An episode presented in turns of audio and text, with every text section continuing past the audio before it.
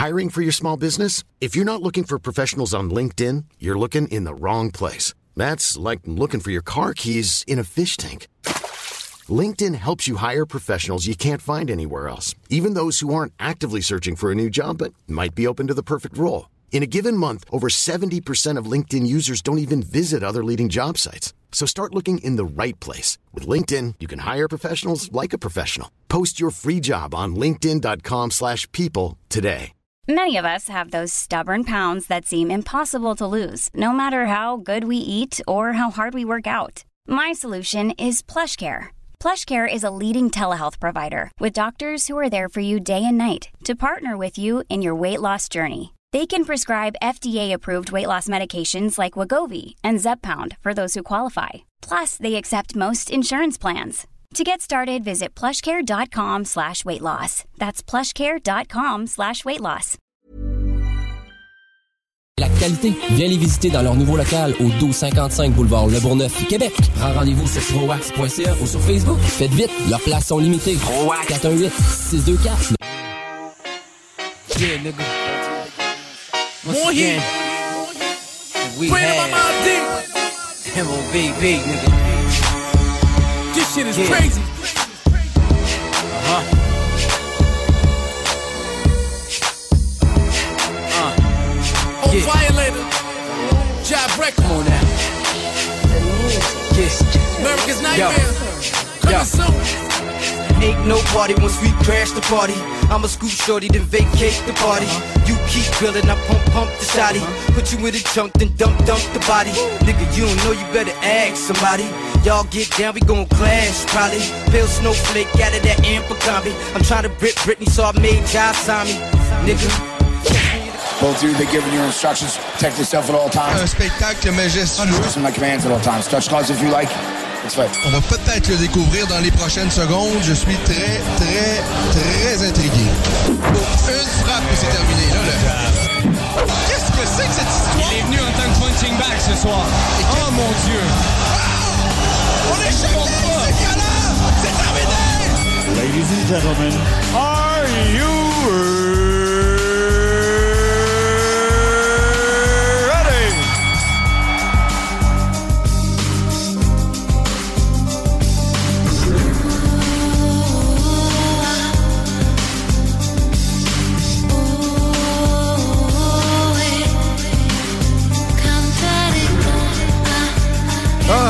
bon, on va la commencer cette émission-là, si on veut la, finir, hein, n'est-ce pas? Ah, il est 16h, nous sommes samedi, c'est pour ça qu'on se parle présentement, parce que c'est la voix des guerriers, comme à tous les samedis. Et là, la saison va se terminer bientôt. Et avec grand plaisir, je vais vous dire, je suis au bout du rouleau. J'ai bien hâte que cette saison-là se termine, profiter un peu de l'été. Mais là, je suis heureux parce qu'on s'en va rejoindre au bout du fil. Ben, l'un de nos chouchous, c'est Olivier Aubin-Mercier. Salut, Olivier. Yo, ça va? Ben, ça va pas pire. De ton côté, comment vas-tu? Ça, ça va bien, là. Je je suis pas encore au bout du rouleau comme toi, là. On dirait bien. Mais, mais ça avance en âge. Je me souviens, Olivier, les premières fois qu'on s'est parlé. Mais en fait, la première fois, c'était avant ton premier combat amateur. Et là, on est quand même bien des années plus tard. Euh, on a suivi tes péripéties. Euh, tu as toujours été avec Richard O, mais à un moment donné, tu es allé rejoindre également le, le, Tristar, où tu étais le tout petit nouveau de la place. Mais là, on se parle, on est en 2022. Et le, numéro 1 au Tristar, le numéro 1 au Québec, ben, c'est Olivier Aubin-Mercier. Ouais, ben, c'est c'est gentil. Non, c'est pas gentil. c'est je pense que c'est factuel. Euh, donc, tu as fait un, bon bout de chemin. Et, comment qu'on se sent lorsqu'on est. euh, on passe de tout petit premier au début, une petite recrue qui, qui commençait avec ses premiers euh, pas dans le monde du MMA. Tu découvrais ça en même temps que tu combattais parce que toi, tu étais issu du judo. Et là, maintenant, ben, tu es un vieux routier. Ouais, ben, c'est bizarre, là. Justement, tu sais, je pense que, vu que je ressemble à un petit gars de 18 ans, euh, pendant longtemps, ils ont dit que j'étais le prospect numéro 1 au Canada, même euh, quand j'avais 31 ans. Euh, fait que là, que finalement, le monde se rende compte que j'ai 33 ans, euh, puis qu'ils disent, ouais, finalement, t'es un vétéran. ça me fait quand même rire, là. Mais, ça change rien. Je m'en fous un peu, là. Comme, comme j'ai dit à plusieurs entrevues, c'est moi j'ai l'impression que ça tire à sa fin. Puis euh, présentement, qu'est-ce que je fais, c'est pour le pour le plaisir. J'ai beaucoup de plaisir à, Et moi, à de- faire le travail que je fais. là. Moi, de, de te voir vieillir, ça, ça me ramène un peu à moi aussi. Parce que là, on vient, on, on- on vient de voir euh, des grands disparaître dans les dernières années. Là. Bon, je les ai pas vraiment vus jouer, là, mais Ma- Mike Bossy, Guy Lafleur. Dans le monde de la radio, il y a un, un- un icône qui est mort ici à Québec dans les derniers jours, André Arthur. Là, toi, t'es, loin de mourir, mais quand même, lorsque ta carrière va prendre fin, ça va être une petite mort pour les amateurs d'arts martiaux mixtes. Et t'en as probablement plus fait qu'il t'en reste. Quoi qu'on qu'on sait jamais, hein, 33 ans, c'est l'âge, euh, je pense, euh, auquel Randy Couture a amorcé sa carrière. Ah ouais, mais tu sais, comme je, je disais à Ariel, euh, tu vas, vas pas me voir à, à Bare Knuckle Fighting, moi. Là, là. Quand j'ai fini, j'ai fini. Puis, euh, tu sais, même si j'arrêtais demain, je serais bien content de ce que j'ai accompli. Mais, euh, ouais, en tout cas, merci de m'a- m'avoir mis dans le même... euh, dans- dans le même sac que toutes les personnes qui sont mortes cette année. Je je pense que c'est le premier à avoir fait ça. là. Non, mais euh, bon, t'es encore très très jeune, Olivier. Mais d'ailleurs, euh, il faudrait être un peu idiot pour ne pas avoir préparé son après-carrière. Euh, Ah non, je suis idiot de même. Moi, j'ai rien préparé. non, non, sans, sans blague, Olivier. Est-ce que la, la suite des choses, tu la connais, tu la devines C'est ou, pas une blague, non? ou c'est un néant? hein? Tu sais, euh, je pense que euh, j'ai toujours regardé Pat justement par rapport à ça, parce que bon, justement, il avait préparé son après-carrière, puis euh, je pense qu'il avait très bien préparé. Puis, Patrick, ça a probablement été le plus brillant de la gang, je pense. là. Ah oui, tout à fait. Euh, de ce côté-là. qui a été le meilleur, tu sais, puis tu sais, je pense qu'il a eu une belle carrière, mais euh, je pense que qu'est-ce qui est encore plus impressionnant, c'est comment il a, Hmm. il a préparé son après-carrière, à mon sens. Ouais, J'espère qu'il va pas être fâché que je dise ça. on- on- je pense Mais, d'accord. ouais. Mais, mais de ton côté, c'est vraiment une page blanche? Ben, c'est ça, tu sais. Je me, je me suis toujours dit, ah, faudrait que je prépare mon après-carrière. Puis on dirait que la mentalité, euh, surtout euh, depuis le COVID, là, ça a complètement changé. Euh, puis euh, non, j'ai décidé de- d'attendre après ma carrière. Tu sais, moi, je, je veux dire, j'ai pas préparé d'après-carrière, mais j'ai toujours été quand même bon avec mon argent. Euh, fait que je suis pas, euh, tu sais, à part aller au resto, là, je suis pas, euh, je dépense pas bien, ben. OK. Euh, fait que, euh, tu sais, je pourrais, euh, je pourrais probablement prendre un, un bon cinq ans après ma carrière pour rien faire. tu sais. Ah oui? Ah ouais. Quand même. Et, ça, c'est avant d'avoir gagné le million qui s'en vient, là. Ça, c'est avant d'avoir gagné le million. Fait que j'ai quand même euh, été correct avec ça. Euh, mais bon, écoute, c'est sûr que là, mon après-carrière, je sais pas, j'ai écouté un petit peu à la télé. C'est c'est le fun. C'est le fun. Mais c'est un petit peu plate d'être censuré, tu sais, je pense que tu me connais. J'aime ça dire euh, qu'est-ce qui me passe par la tête. Oui, mais ben, je te connais. Le, le- le petit Olivier que je connais, c'est un Olivier qui pourrait dire tout ce qui lui passe par la tête et ne pas avoir de problème.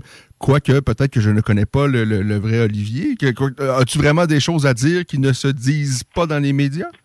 Non, pas vraiment. C'est juste que, euh, même, même dans l'UFC, je me faisais un petit peu taper dans, sur les doigts parce que je disais justement n'importe quoi. Euh, fait que, tu sais, je pense pas que ce serait vraiment problématique, mais je pense que aussi, euh, c'est m'écouter pendant, disons, si je faisais euh, le même travail que Pat, euh, ça pourrait devenir long rapidement, là, de m'écouter dire des niaiseries pendant trois heures.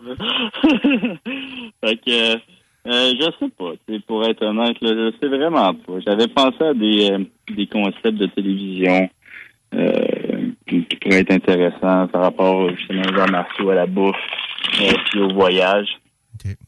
Euh, mais sans plus, là, je, je vais pas travailler là-dessus justement avant la fin de ma carrière. Fait que non, J'ai l'impression que plusieurs combattants, peut-être, qui étirent, mais qui étirent, qui étirent leur carrière. Mais je pense à Lyoto Machila, là, qui a été un de mes combattants préférés. Mais oui, ton Euh, boy, Lyoto, est-ce que ça va pas bien? Ça hein? va pas bien. Non, lui, ça, aurait été une fin de carrière, je trouve, atroce. Ben, ça a commencé par. euh, il a échoué un contrôle antidopage.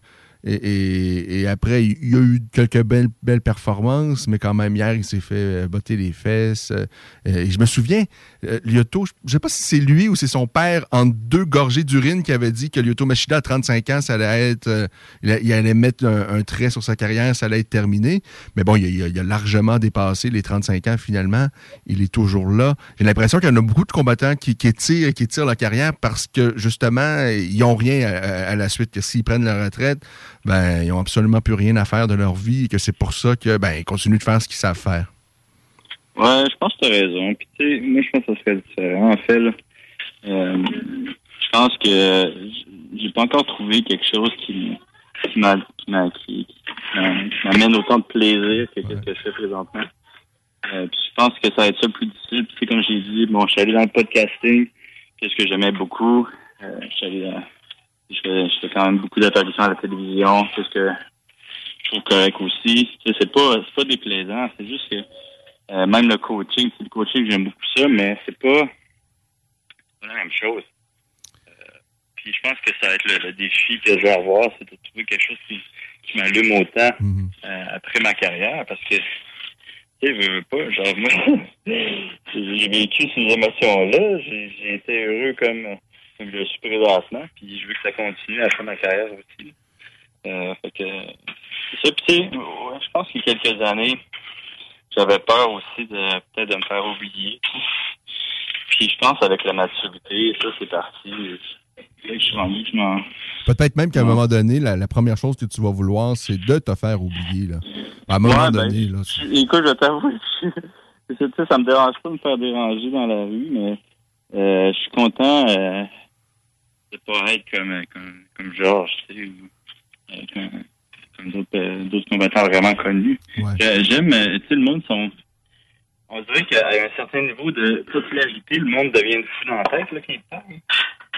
Puis euh, moi, j'ai pas passé ce niveau de, pop- euh, de popularité-là, fait que le monde sont encore, euh, sont encore sains d'esprit quand ils viennent me parler. On dirait qu'ils n'ont pas l'espèce d'adrénaline de oh mon Dieu, euh, c'est Georges Champion en face de moi.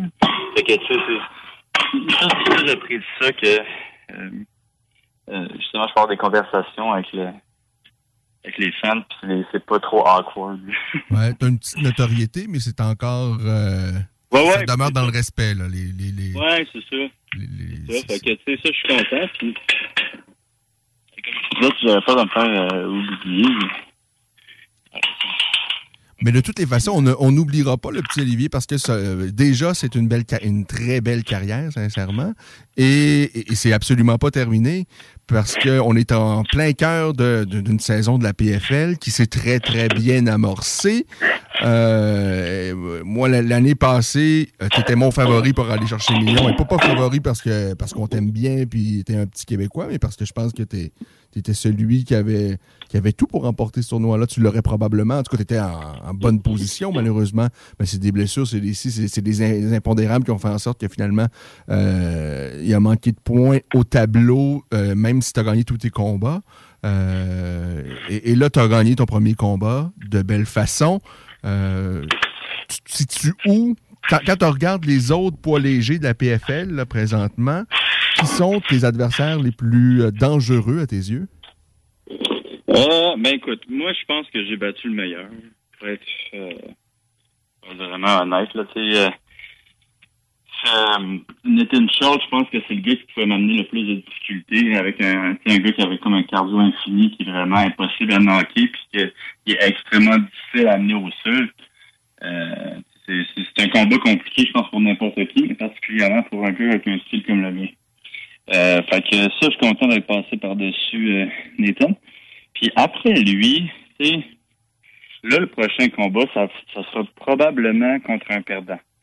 Euh, donc, un de- des personnes qui a perdu au premier show. Est-ce que tu, tu- dis ça euh, sans vraiment connaître c'est qui ou tu sais c'est qui mais tu peux pas nous le dire? Non, je ne sais pas. Ils sont supposés me le dire cette semaine, euh, en fin de semaine, ou euh, au début de la semaine. Mais non, je ne sais pas, mais c'est parce que ça a été ça toutes les années précédentes. Fait que euh, les gagnants se battent contre les perdants. C'est euh, aussi simple que ça. Puis, je veux dire, c'est tout à fait logique, là, parce que ça fait, ça fait pas rapport que les gagnants se battent avec les gagnants. Euh, on va être honnête, là. Euh, euh, pour la simple raison que ça pèterait tous le, le- les, points. Fait que gagnant avec perdant. Fait que là, on regarde les, perdants qu'il y a. Nathan, je me suis déjà battu avec lui. Il y a le gars contre qui Pétis s'est battu, que je me souviens pas vraiment de son nom, mais qui a, peut-être pas un niveau. C'est probablement le plus, le plus faible, en tout cas sur papier, euh, et c'est probablement pour ça qu'ils l'ont mis face à Anthony Pettis, euh, parce que là, ils se sont dit... Parce qu'il me semble que Pettis a- avait jamais gagné encore à la PFL. hein. Il avait perdu ses combats l'année dernière, à moins que je me ouais, c'est un mauvais investissement, ça, là. C'est comme le Bitcoin, ça. C'est- un mauvais investissement. Fait là, ils se sont dit, on, on- on va vraiment, là, on va en trouver un qui va perdre face à lui. Ils l'ont trouvé. Euh, je pense que c'est euh, Miles Price, qui est un. En tout cas, sur papier, c'est très ordinaire. là. Ouais, c'est ça. Puis moi, qu'est-ce que j'ai peur, là? Mais qu'est-ce que j'ai peur? J'ai pas peur, là.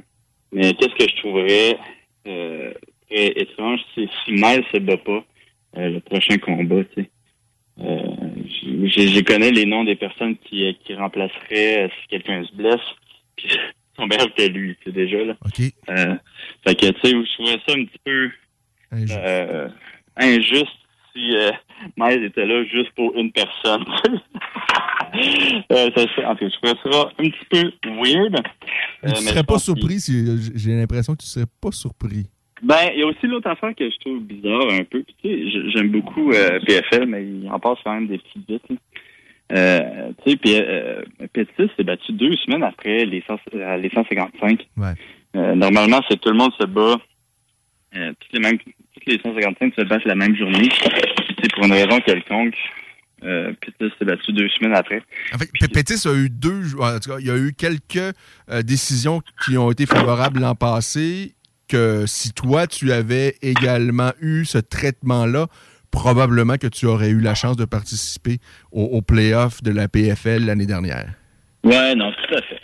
Puis, euh, puis, tu sais, euh, comme, euh, c'est c'est quoi qui est arrivé aussi euh, l'année passée? Ouais, c'est ça. C'est c'est ça, ce qui avait pas réussi à faire son poids, mais finalement, ils ont reporté le combat. C'est c'est un petit peu, c'est un petit peu bizarre. là. Mais bon, je comprends. c'est ça. Puis, moi, j'ai sûrement payé vraiment cher pour avoir sais. Puis, euh, euh, on- son nom, il amène du monde, on va pas se le cacher. Non, c'est ça. Il est vraiment plus important, c'est par exemple que le Canadian Game pour la pour la promotion. Euh, fait que ouais, c'est ça. Fait qu'il y a Miles dans les perdants, il y a euh, Stevie Ray dans les perdants, il y a Madge dans les perdants. Euh, puis c'est qui le dernier? Ben, Euh, L'autre vétéran de l'UFC, Jeremy Stevens. J'ai vu Stéphane. Fait que moi, l'impression que j'ai, c'est qu'ils vont me mettre contre Madge. Je pense que c'est le meilleur de tous les perdants. OK. perso. C'est mon, mon avis, mais je pense qu'ils vont me mettre contre lui. Euh, sinon, peut-être Ray. En tout cas, ça, c'est euh, mes- euh, ma, gra- ma grande théorie. Je pense pas qu'ils vont me mettre contre... Euh, euh, ben, c'est... Je pense pas qu'ils vont me mettre contre Stéphane euh, à cause des styles. T'sais, aussi, il a dû coûter cher, puis Hmm. je suis sûr qu'ils veulent un gars qui l'amène au sol puis qui se mette au sol. fait que, euh, je pense qu'ils vont lui donner euh, un gars contre, comme, euh, comme Martinez ou quelque chose comme ça. Ouais, ils vont lui donner toutes les opportunités possibles pour aller chercher des points et, avancer. Euh, Ouais, exactement. Euh, fait que, c'est ça. Je, je sais pas c'est qui mon prochain combat, mais vraiment l'impression que j'ai, c'est ça va être, euh, ça va être Madge. Je pense que Madge, après moi, puis après moi, je pense que c'est pas mal le meilleur, pour être honnête. Même s'il a perdu son dernier combat contre Manfio, là, tu je pense qu'il a perdu euh, 10 secondes de ce combat-là. là. Euh, Est-ce que euh, tes gérants, euh, ton gérant euh, discute avec la PFL? Est-ce qu'il y a des discussions, des tractations pour voir qui va affronter qui ou c'est vraiment une décision unidimensionnelle, uni, euh, c'est. Unilatérale. Uni- euh, Ouais, unilatéral. OK. Il n'y a pas de, y a pas de Non, il négociation. n'y a pas moi qui est comme, hey, what's up? euh, C'est-tu que Miles, euh, il serait pas pire? C'est pas pire. non, il n'y a pas d'autre chose. Et- euh, et- est-ce que- justement, c'est, je pense que c'est la, la seule, pe- le, le seul petit contrôle qu'ils ont sur ce qui va pouvoir se passer peut-être à la fin de l'année. Contrairement aux UFC qui ont le contrôle absolu. là. Les autres, le petit contrôle qu'ils ont, c'est ça. dans la vie de tous les jours, est-ce que c'est différent d'être un combattant de la PFL que d'être un combattant de, de l'UFC? Ah ouais, c'est vraiment différent. Euh, je me suis battu quoi il y a trois semaines? Trois, quatre semaines? Ouais. Euh, non, trois semaines. Ouais, trois semaines. Puis euh, tu sais, d'habitude, je prenais ça vraiment relax. Puis là, je suis déjà en diète. fait que tu sais, j'ai eu des petites vacances. Puis euh, j'ai recommencé. J'ai trouvé ça vraiment, vraiment rapide. là. Mais il y a quelque chose de, de le fun là- là-dedans. Puis c'est c'est quasiment euh, aussi malsain. Parce que moi, je, je l'avais dit dans le passé, j'arrête de boire quand, Puis là, euh, je- ben, j'ai pas, pas bu peut-être pendant un mois avant mon dernier combat. Puis là, j'ai probablement été sous pendant deux semaines straight. Puis là, j'ai réarrêté de boire. il y a quelque chose de quand même nice là, dans ça. Je trouve que euh, je trouve ça le fun de commencer des défis comme ça. C'est- ouais, c'est quelque chose, de, j'imagine, de, de- de motivant, de stimulant, mais qui est quand même vraiment différent. C'est-à-dire, euh, il y a la notion d'aller chercher des points qui est important. Euh, Il faut Ouais, aller chercher des points. Parce que tu as affronté, comme tu l'as dit, tu as probablement battu le gars le plus dangereux après toi, à mes yeux, euh, de la gang, celui qui a gagné deux fois euh, des, des- des saisons à la PFL, mais tu vas chercher quand même euh, le, le- le- le- nombre de points minimal. Tu trois points parce que tu as gagné par décision, mais c'est le gars le plus dangereux. Alors que Petit ben, va chercher quand même pas mal plus de points parce qu'il a terminé son adversaire, qui était un adversaire de vraiment moins de qualité. Ouais, non, tout à fait. Euh, mais, euh, sinon, sais, l'autre affaire aussi qui est différente avec le PFL, c'est que tu te bats tellement rapidement. là, je- on disait, j'ai commencé déjà à faire ma diète. Quand tu penses à ça, c'est que je me bats, j'ai deux mois de repos, je me bats, j'ai deux mois de repos, je me bats, je pense que j'ai trois mois de repos, puis après, c'est la finale. Euh, fait que c'est euh, c'est quatre combats en neuf mois. C'est vraiment, euh, c'est vraiment beaucoup. Fait que les camps d'entraînement, il faut qu'ils soient différents. Les camps, le premier camp d'entraînement, être c'est mise en forme, peut-être d'y aller un petit peu plus, un peu plus intense. Puis les autres camps, ça va être vraiment de, de garder la shape que tu OK. de garder le, euh, de garder la technique, de garder le- les réflexes et tout. Mais c'est quand même, euh, c'est- quand même différent. Il y a beaucoup moins de sparring qui se font présentement. En tout cas, de mon côté, là, avec le PFL. Puis qu'est-ce que je, je pense que j'apprécie beaucoup. Euh, disons que je, je, suis plus un aussi gros fan que, que je l'étais de sparring hard. Que là, c'est vraiment plus euh, du touch qu'on fait, puis beaucoup de lutte, beaucoup de technique et tout. Euh, fait que, tu sais, les camps d'entraînement sont vraiment différents aussi. Est-ce que ça joue dans la tête durant le combat de dire euh, il faut, faut vraiment, euh, si j'ai l'opportunité, il faut, faut que je trouve vraiment le moyen de finir le combat le plus tôt pour aller chercher le plus de points possible? Et en même temps, c'est important, faut pas que je me blesse parce que je, je peux pas manquer mon prochain combat. Est-ce que ça, à quelque part, ça, ça a une incidence sur ta performance? Ben, peut-être contre un gars comme, Ma- euh, comme euh, euh, Miles, ouais. Mais contre un gars comme Nathan, non, là. tu- tu- T'as pas, le temps- t'as- t'as- t'as pas le temps de Je réfléchir. sais, on le savait que le gars, euh, il était pratiquement infinissable.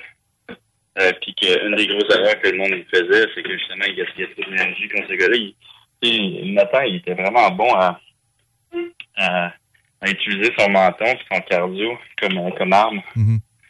Euh, puis c'est on l'a vu dans le passé, là, quand, quand justement les, les Russes essaient de l'amener au sol, puis là, finalement, ils prenaient le dessus, puis ils les tuaient au sol ou ils les knockait. Ou quand, euh, euh, c'est quoi, l'autre? Euh, quand aussi les, les, Américains, quand ils essaient de l'amener au sol, même affaire. Euh, en finale, il y a deux, il y a deux ans, même affaire. Les, les gars, ils essaient de frapper trop fort, mais il y a tellement un gros menton que ça le dérange pas, c'est comme un Robocop. Fait que, on le savait que c'est ça allait être compliqué de le finir. Fait qu'on on s'est dit, bon, si l'opportunité se présente, on va le faire. Puis, tu sais, l'opportunité s'est presque présentée au premier round.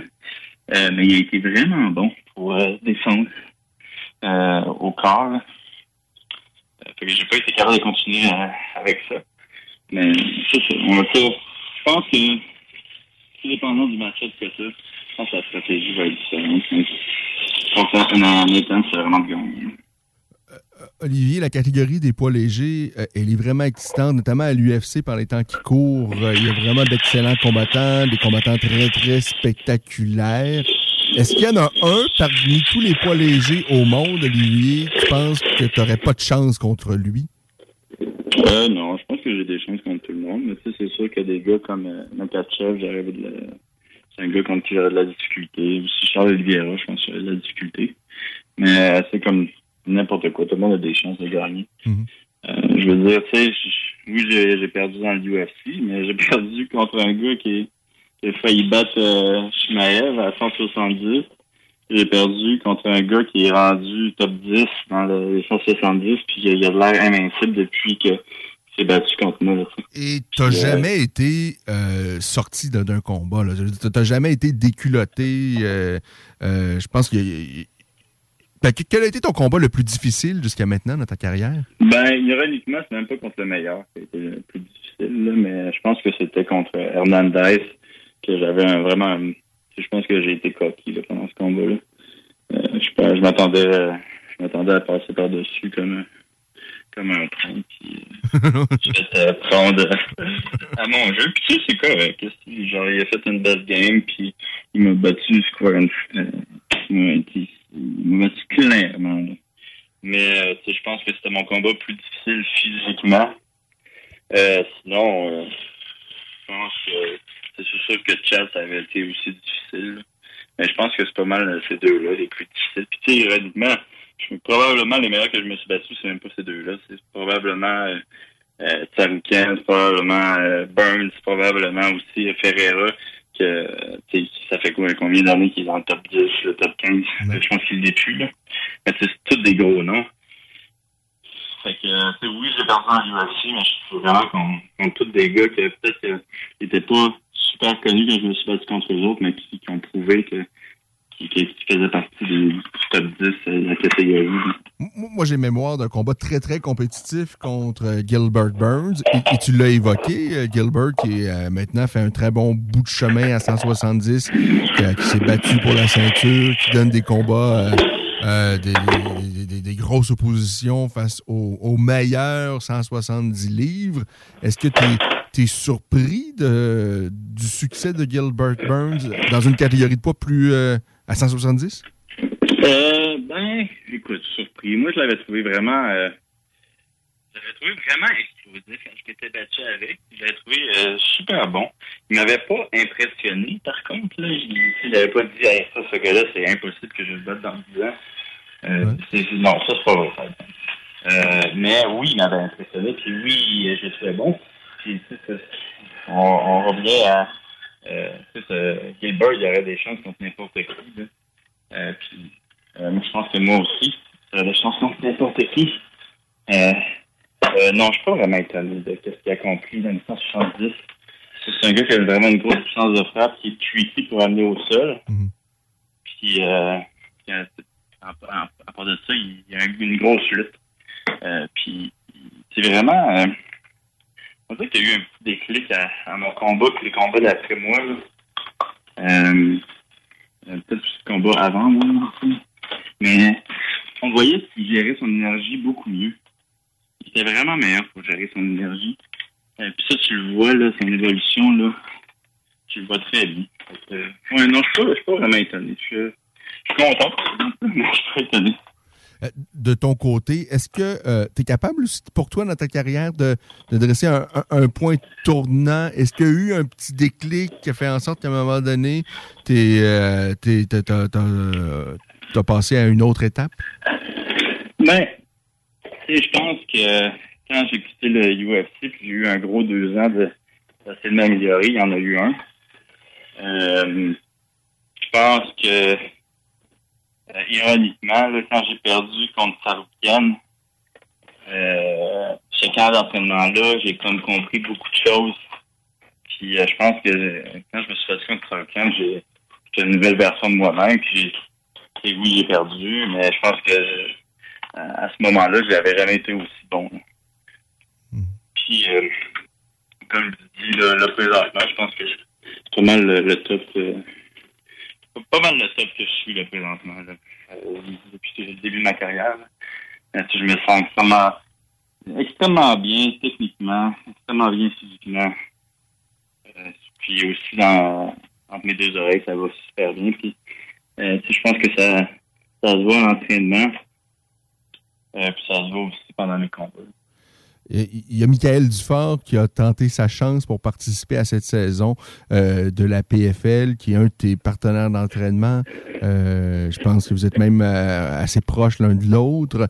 Est-ce que ça aurait été compliqué de gérer la présence d'un partenaire d'entraînement? Je pense même qu'on peut dire d'un ami avec qui tu aurais été en compétition pour, pour le million de dollars. Ouais, ça a été dérangeant, pour être honnête là-dessus. Moi, j'aurais pas aimé ça. Je pense que lui non plus n'aurait pas aimé ça. Je pense que Richard non plus n'aurait pas aimé ça. Euh, mais ouais, non, ça aurait été dérangeant. Puis, tu sais, je, je m'en veux un petit peu, parce que avant son dernier combat, je j'aurais peut-être pas dû lui dire ça euh, euh, à ce moment-là, là, mais tu sais, je lui avais dit euh, si tu rentres dans le tournoi, on n'est plus amis. Euh, non, c'est pas vrai. Je-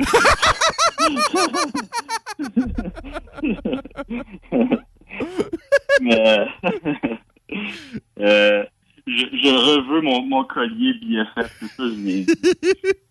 Mais non, euh, pour, pour, pour de vrai, j'avais dit, tu sais, si tu fais le tournoi, moi, je vais jamais être là pour essayer de t'empêcher de, de faire ta carrière. Tu sais, je serais une mauvaise personne de faire ça. Euh, puis, euh, tu sais, je vais aussi pas faire mon douchebag euh, puis dire, hey, Richard, là, il a pas le droit de s'entraîner au H2O. Euh, mais comme je l'avais dit, on va voir comment ça va aller, mais ça, ça se pourrait que, euh, que, que, que je change peut-être mon horaire pour justement pas que Ah oui. se dire ça qu'on puisse regarder les techniques des autres de l'autre quand il se prépare pour se battre contre moi là. Puis euh, mais tu sais, même là, ça aurait été vraiment plus tard dans le tournoi. Ça, ça aurait pas été au premier combat. Ça aurait été vraiment là, si les dons dans le tournoi. Ok, là, ça commence à devenir un petit peu euh, un petit peu plus euh, un petit peu plus tricky. comment ça fonctionne, c'est que tu as deux combats puis après c'est dans le tournoi. Euh, fait que on aurait attendu au moins si euh, les deux ont gagné les, les points c'est pour euh, aller dans le tournoi. Mais tu sais, je pense que moi Mick, présentement, on s'aide tellement, puis on s'est tellement aidé pendant le pendant la pendant le COVID à s'améliorer. Je pense que les deux, on a fait vraiment des des, euh, des gros bons. Tu sais, je pense que Mick euh, il est probablement meilleur que ce qu'il a- qu'il a montré euh, il y a deux combats.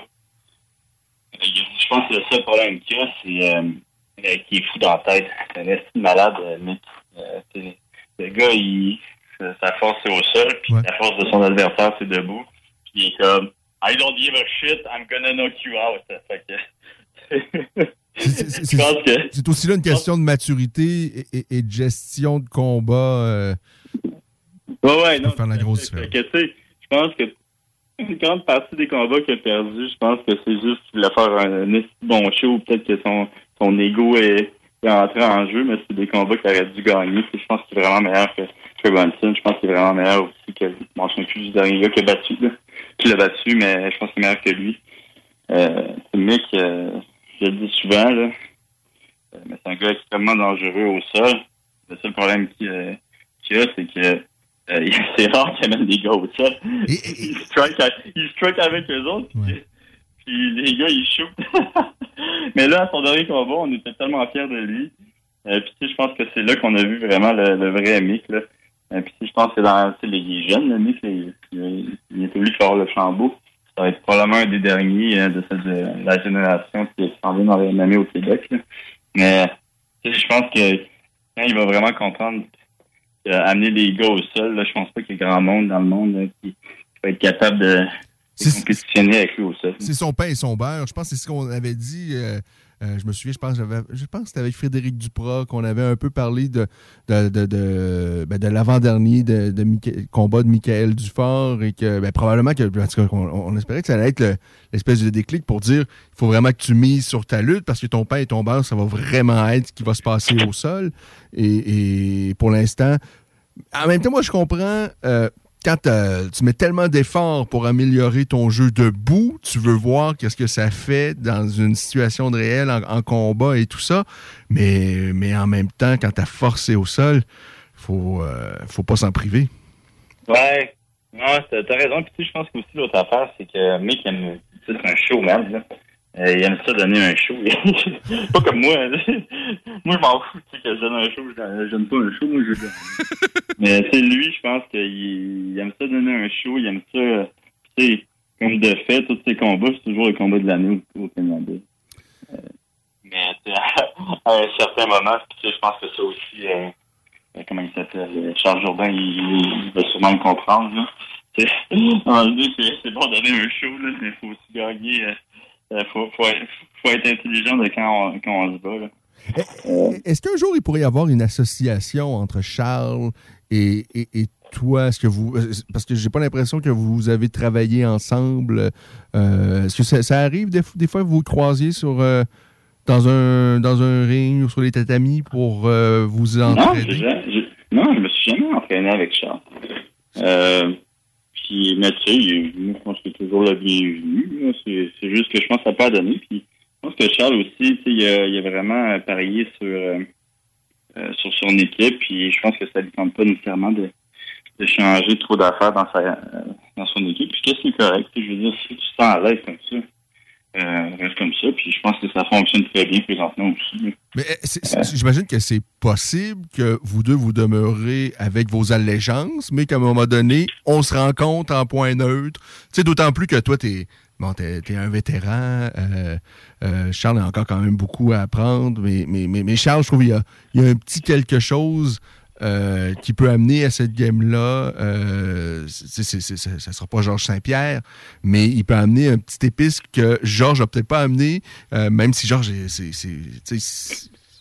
sans rien vous enlever, euh, les autres combattants d'arts martiaux au Québec, il y a Georges qui est complètement en haut, et, et, et, ensuite, ben, il y a, y a les, autres Québécois. Tu fais partie des meilleurs de- de- de- des autres, mais Georges, en tout cas, dans ma tête, pour moi, c'est comme c'est autre chose. C'est, c'est quand même c'est une, c'est une carrière incroyable. là. Je pense qu'on on réalise pas à quel point euh, tous les accomplissements de Georges Saint-Pierre, qui est devenu, qui est encore probablement le, ou sinon l'un des deux, trois meilleurs de cette game-là, euh, c'est incroyable ce qu'il, a réalisé.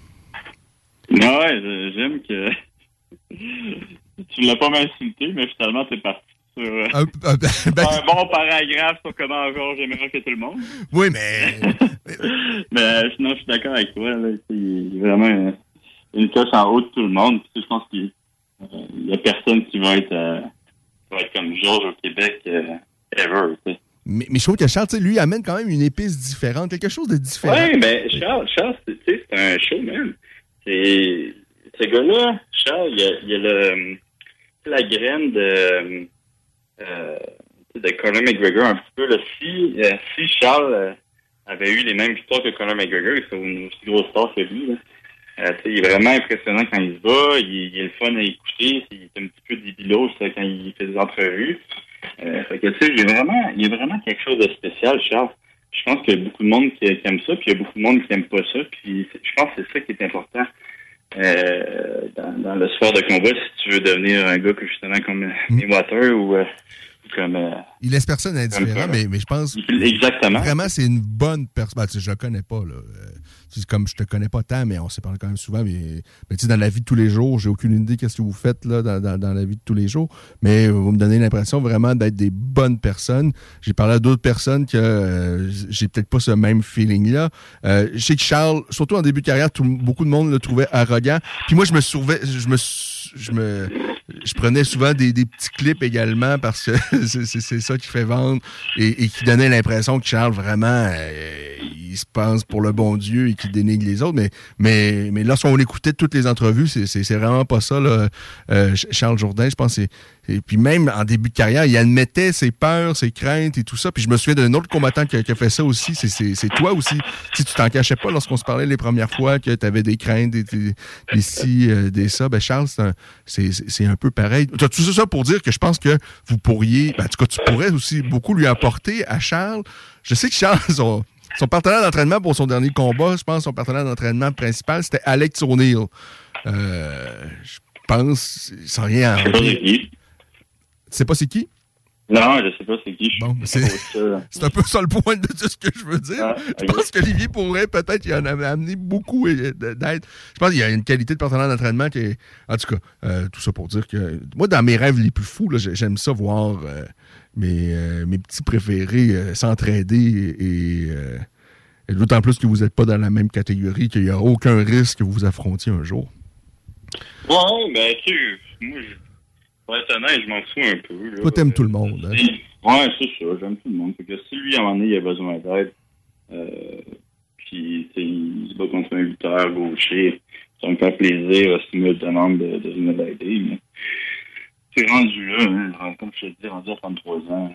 Encore, je suis.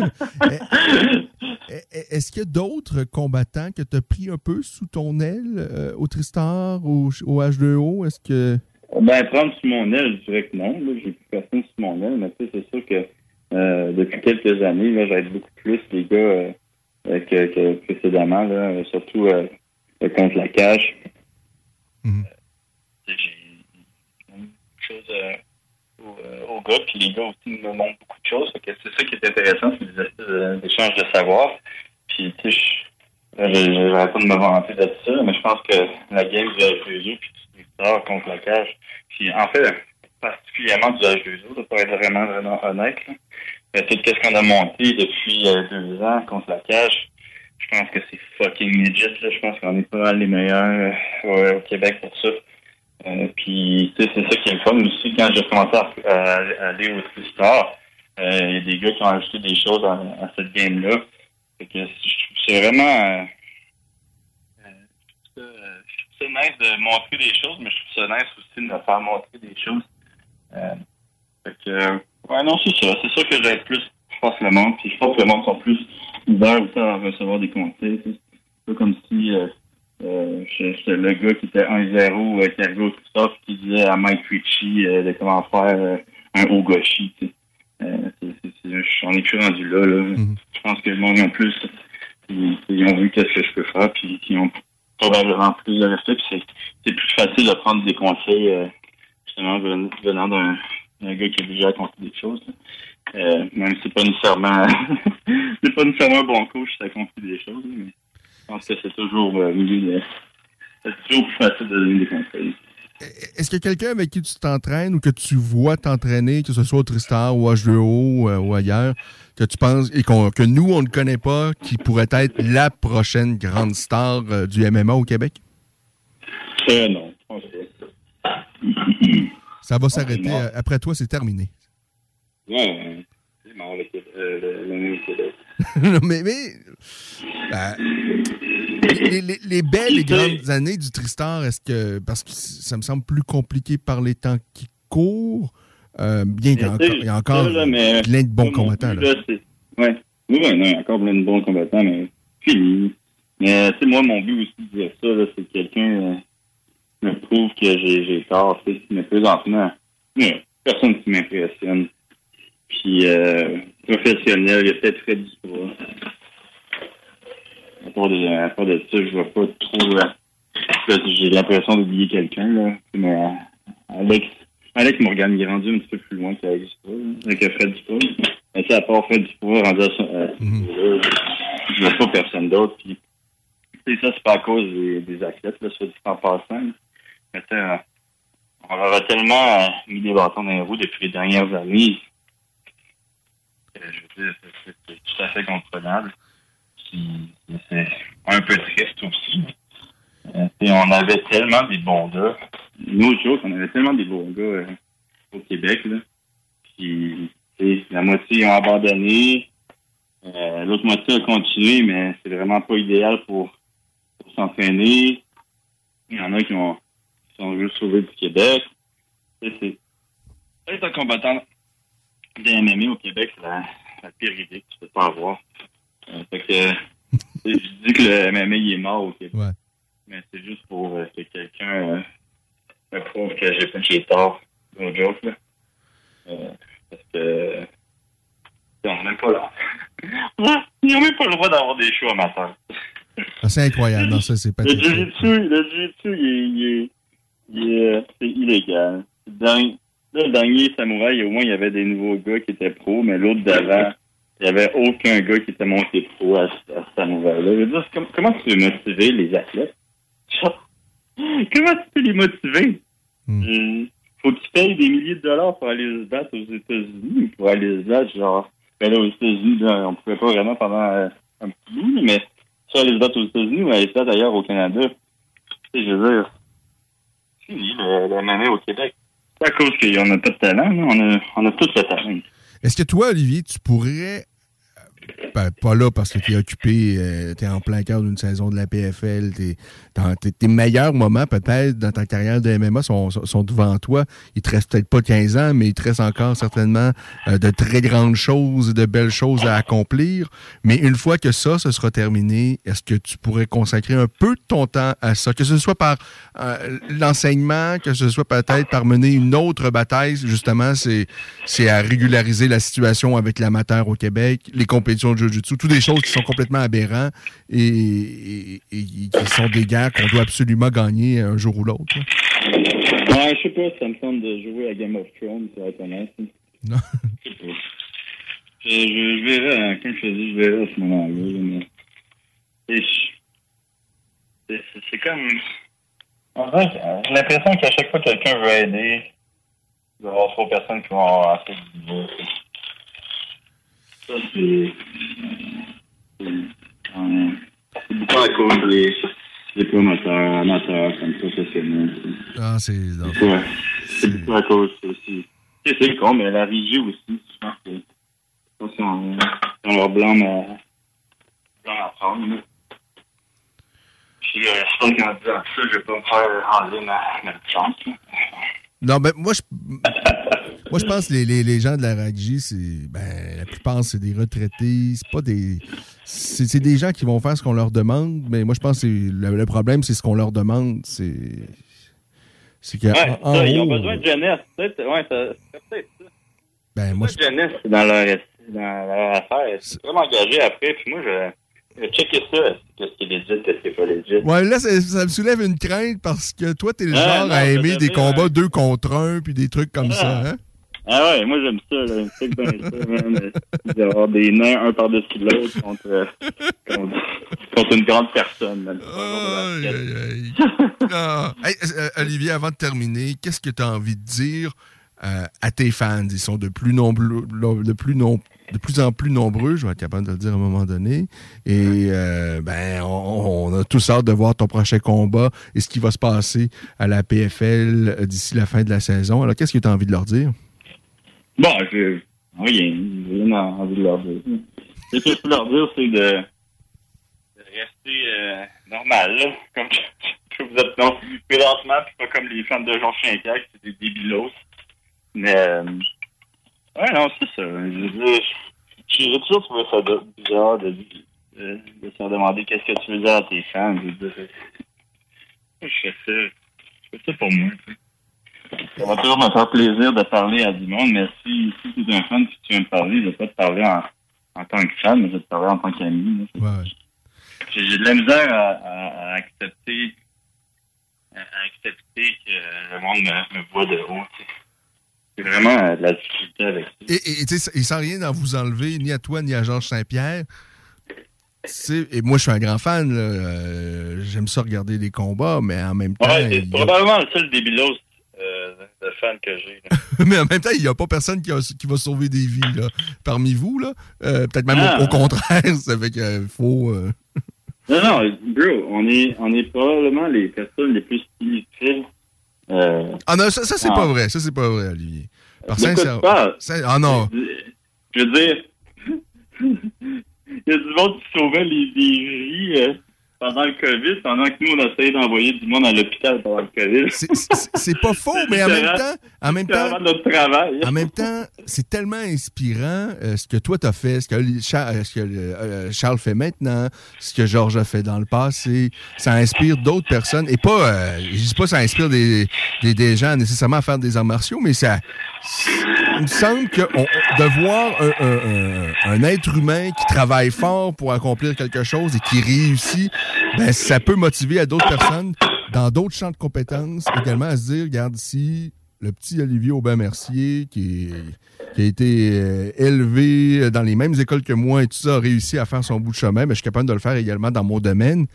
Euh, vous- vous- non seulement, durant cette pandémie-là, moi, j'ai été diverti par les combattants. On a eu de beaux combats, on a vraiment eu de, beaux événements. Ça nous a permis euh, de trouver un peu le sourire à l'occasion.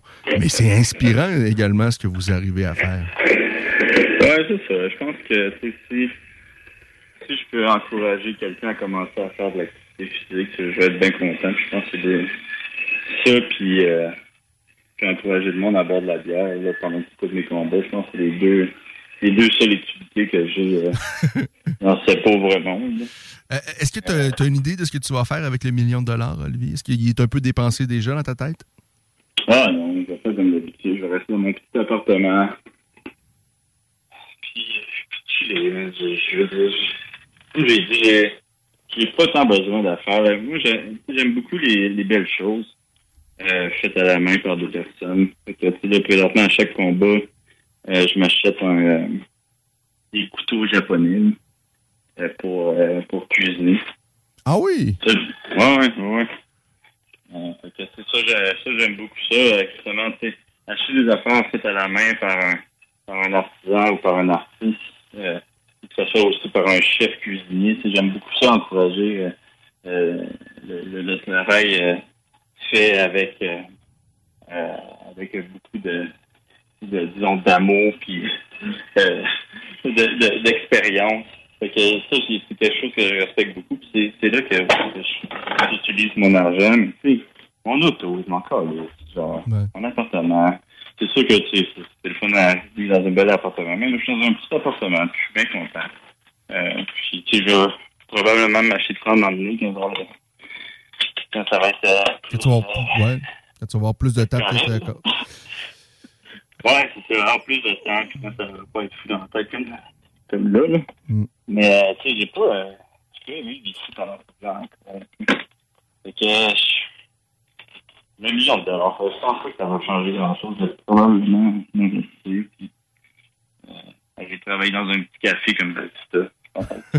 Là, ça, c'est vraiment ma toute, toute, toute, toute dernière question, Olivier. Mais qu'est-ce qui te reste à accomplir? Une fois que tu vas gagner cette saison-là à la PFL, gagner le million, qu'est-ce qui va te rester à accomplir? Est-ce que tu as des rêves comme essayer de, justement faire peut-être un combat au Japon à Ultime Pan? Je, je, je pense pas que tu as déjà combattu en Asie, à moins que je me trompe, en, en arts martiaux j'entends. Euh, qu'est-ce qui te reste à accomplir euh, dans ta vie d'athlète? Euh. la vie d'accueil, je sais pas encore. Je, si je gagne le million cette année, je vais sûrement. Euh, je vais voir si je vais faire la prochaine saison. Euh, ça se peut que je la fasse, ça se peut que je la fasse pas. Euh, je vais voir la motivation que j'ai. Si je perds pour le million, je vais aussi regarder comment j'ai perdu. Si j'ai la motivation pour faire la prochaine saison. Mais tu sais, sinon, moi, je suis probablement à finir ma carrière au PFL. Que, je pense pas que ça va être faisable de se battre euh, au Japon, malheureusement. Est-ce que tu me dis que ça pourrait être. C'est pas impossible qu'on assiste aux dernières aventures d'Olivier, que cette saison-ci pourrait être la dernière? Non, oui, ouais, ouais, ça, ça se pourrait. Mais tu sais, comme je te dis, ma décision n'est pas prise. Puis, euh, oh, ben là, euh, là, Olivier, euh, là, je suis tout chambardé, là. Ah ouais, t'es tout chambardé. Oh, ça, ça change mes plans, là, ça, dans ma vie, ça. Mais là, qu'est-ce que tu vas faire? Tu vas-tu venir me voir à ma finale? Ben, moi, je pense que si, Olivier tire sa révérence cette année, moi, j'arrête aussi. C'est terminé. Non, yes! Ah, ben, ouais. terminé. Ah l'air- ça avait l'air d'un plan déjà, euh, déjà planifié, ça, là. Ouais. À t'entendre- À t'entendre au début du show. Ouais, j'attribue. Ah, ah, ah, ouais, Lynn, pèse sur le bouton qu'on commence ce test de show. Ouais, mais, mais là, ça, là, ça serait, le- ça serait le dernier clou dans le cercueil, Olivier. Ah ouais, hein? Ah, Mais ben. C'est qui que tu vas inviter après moi? C'est comme on disait, il y a moins en moins de combattants. Sais, Je pense qu'on est passé dans, dans le même. euh, Ah, c'est, pas faux. Dans les deux dernières années, je pense que j'ai parlé à trois personnes. À Johan Lénèche, Charles et à Corinne Laframboise. Ah, Marc-André Barriot aussi. Pas eu, pas parlé à grand monde. Euh, c'est quelques, moi, une des quelques raisons Français aussi. Ouais, c'est une des raisons pourquoi j'ai arrêté mon podcast. C'est que, un, ça, de- ça devenait un petit peu compliqué. Puis, tu sais, me trouver des. euh, tu sais, trouver du monde à, à qui parler, c'était vraiment devenu compliqué. Là. Euh, plus personne qui, qui, qui se battait. Puis, tu sais, à un moment donné, recevoir huit fois la même personne, puis poser huit fois les mêmes questions, mais un petit peu euh, différemment, là. Ouais. Euh, ça devient, euh, ça devient ringard rapidement, là. Euh, fait que, ouais, non, je, je pense qu'on a, on a eu le même problème, euh, les deux. OK. Bon, ben, ça, ça a été une belle discussion, puis je retrouve encore le bon Olivier. Euh, vraiment, tu es une bonne personne, Olivier. Euh, Juste à radio. Moi, j'ai dit juste à radio. À TV, je, je pense que je vais me faire canceller. Hein. Faudrait, faudrait ouvrir des paris. Faudrait ouvrir des paris. Ça compte- Après combien d'émissions, Olivier, je te fais canceller? Mais c'est quoi que tu fais à la télé? Moi, je vais te dire, j'ai même pas, j'ai pas de télévision. Je me suis jamais acheté de télévision de ma vie. Là. J'ai, Bon, check là qui est président de ça, là. Non, mais c'est c'est pas que je m'en vende, mais je, je savais même pas que tu faisais de la télé. Je- c'est quoi Ben, que tu fais? fais de la télé, tu sais, je, je me fais inviter dans des, euh, dans des émissions pis tout. c'est- c'est Ah, ok, fait que, ok. C'est c'est sans, c'est sans plus que ça, mais sais, le... Savez le nombre de personnes qui me disent Ah, euh, J'ai hâte que tu finisses la, euh, ta, ta, carrière, on va t'appeler puis on va te faire un show. Man, genre, ça fait une semaine. Ça fait une semaine, je, je niaiser tout le monde sur le... sur, le show de télé, je rire de chouinard, euh, comme c'est dehors. Genre, je pense, tu me connais, là, genre, avec mon podcast, là, genre, je te niaisais, je niaisais Ken Wong, je niaisais Pat Côté à chaque semaine, je niaisais euh, euh, Georges Saint-Pierre, euh, je niaise tout le monde, là. Hey, pour vrai, j'ai, j'ai, j'ai- j'ai jamais écouté ton podcast. Moi, sincère- sincèrement, là, j'écoute jamais rien sur les arts martiaux mixtes. Je fais juste, je fais seulement regarder des combats. Tout le reste, je suis vraiment, je regarde, j'écoute rien. Quand je regarde des podcasts, c'est absolument, ça concerne absolument jamais les arts martiaux mixtes. Ben Euh, écoute, regarde pas mes podcasts, parce que je parle souvent de toi. ah, ah, j'ai l'impression que c'est pas, euh, pas de, pas, c'est pas gentil, là. De- de Ah ouais, mais tu sais, en, même temps, c'est pas gentil aussi quand je parle de, de Pat puis de n'importe qui. Ah, ben, euh, Puis, puis by the- way, pas gentil, c'est quand même un grand mot, là. C'est, euh, je dirais que c'est plus taquin, là. Ah, t'es un taquin. Et, et- Ouais, c'est un taquin. et, euh, vraiment, Olivier, euh, on t'aime fort et euh, si jamais c'est vraiment ta dernière saison, ben, ça aura été tout un parcours et qui va se conclure de toutes les façons, de belle façon. Je suis convaincu avec... euh, ben, peu importe, que ce soit le million ou pas, l'important, c'est que tu aies du plaisir. Nous, on va avoir du plaisir si tu as du plaisir. S'il y a suite à, à- à ça, euh, ben, tant mieux. Si c'est terminé, ben, ça aura été toute une carrière. Et, et je te dis, de toutes les façons, ben, j'espère qu'on aura, eu qu'on aura l'occasion quand même de se reparler à un moment donné. Merci beaucoup, Ken. Merci. euh. Merci pour, euh, pour tout. Merci. C'est quand même le premier à m'avoir euh, demandé une entrevue. Oui, hein, c'est vrai. Avant ton premier combat amateur. Et euh, Ah. vraiment, euh, je me sens privilégié d'avoir pu suivre de près cette carrière-là, de, de- de- de voir l'évolution d'Olivier. Une belle évolution, mais en même temps, euh, on sent que c'est c'est le même euh, auquel je parle. là. Il, il a peut-être pris un peu de maturité, il- mais... Non, non, je, je suis encore aussi. ou peut-être pas tant, mais c'est encore la même bonne personne qui a, qui a toujours su garder les pieds euh, à terre. Et ça, ben, c'est pas donné à tout le monde. Il y en a, ça leur prend pas grand succès avant de. On nommera. Des noms. Donne-moi des noms. Oui, je te donne tous les noms la prochaine fois qu'on se parle, Olivier. Ah, what the fuck? OK? Hey, C'est comme une, comme une émission, là, genre... euh, vous le saurez la proche, le prochain épisode, là. on tease la- notre prochaine euh, discussion, Olivier. Ah, ouais. Ça, c'est- de la grande radio, Olivier. Ouais. C'est pas, c'est pas cheap shot, ça. prends des notes, prends des notes. Hey, salut, Olivier, à très bientôt. Ok, ciao. Bye. Olivier Aubin-Mercier, un excellent combattant, ben, probablement le numéro un au Québec présentement. Et euh, ben, vous l'avez entendu, hein, euh, ça pourrait être sa dernière saison. Pause au retour, on doit parler avec Philippe Allaire Landreville, un passionné de Muay Thai. J'ai dit, besoin d'une voiture? LBBauto.com. Vitrerie Globale est un leader dans l'industrie du verre dans le domaine commercial et résidentiel. Spécialiste pour les pièces de portes et fenêtres, manivelles, barrures et roulettes de porte patio et sur les coupes froides de fenêtres, de portes, bas de porte et changement des thermos embués. Pas besoin de tout changer. Verre pour cellier et douche, verre et miroir sur mesure, réparation de moustiquaires et bien plus. Vitrerie Globale à Lévis, visitez notre boutique en ligne vitrerieglobale.ca. Un peu plus de trois ans après sa fondation, Armoire PMM ne cesse de grandir et étend leur service sur l'ensemble du territoire de la province de Québec. Dotée de machinerie à la fine pointe de la technologie, la plus grande usine de fabrication et grâce à sa capacité de production, Armoire PMM peut livrer et installer vos armoires de cuisine en cinq jours après la prise de mesure. Vous rêvez d'une nouvelle cuisine sur mesure haut de gamme avec des comptoirs en granit ou en quartz? Un simple appel avec nous et votre rêve pourrait se concrétiser plus rapidement que vous le croyez. Nous sommes la plus grande compagnie d'armoires au Québec.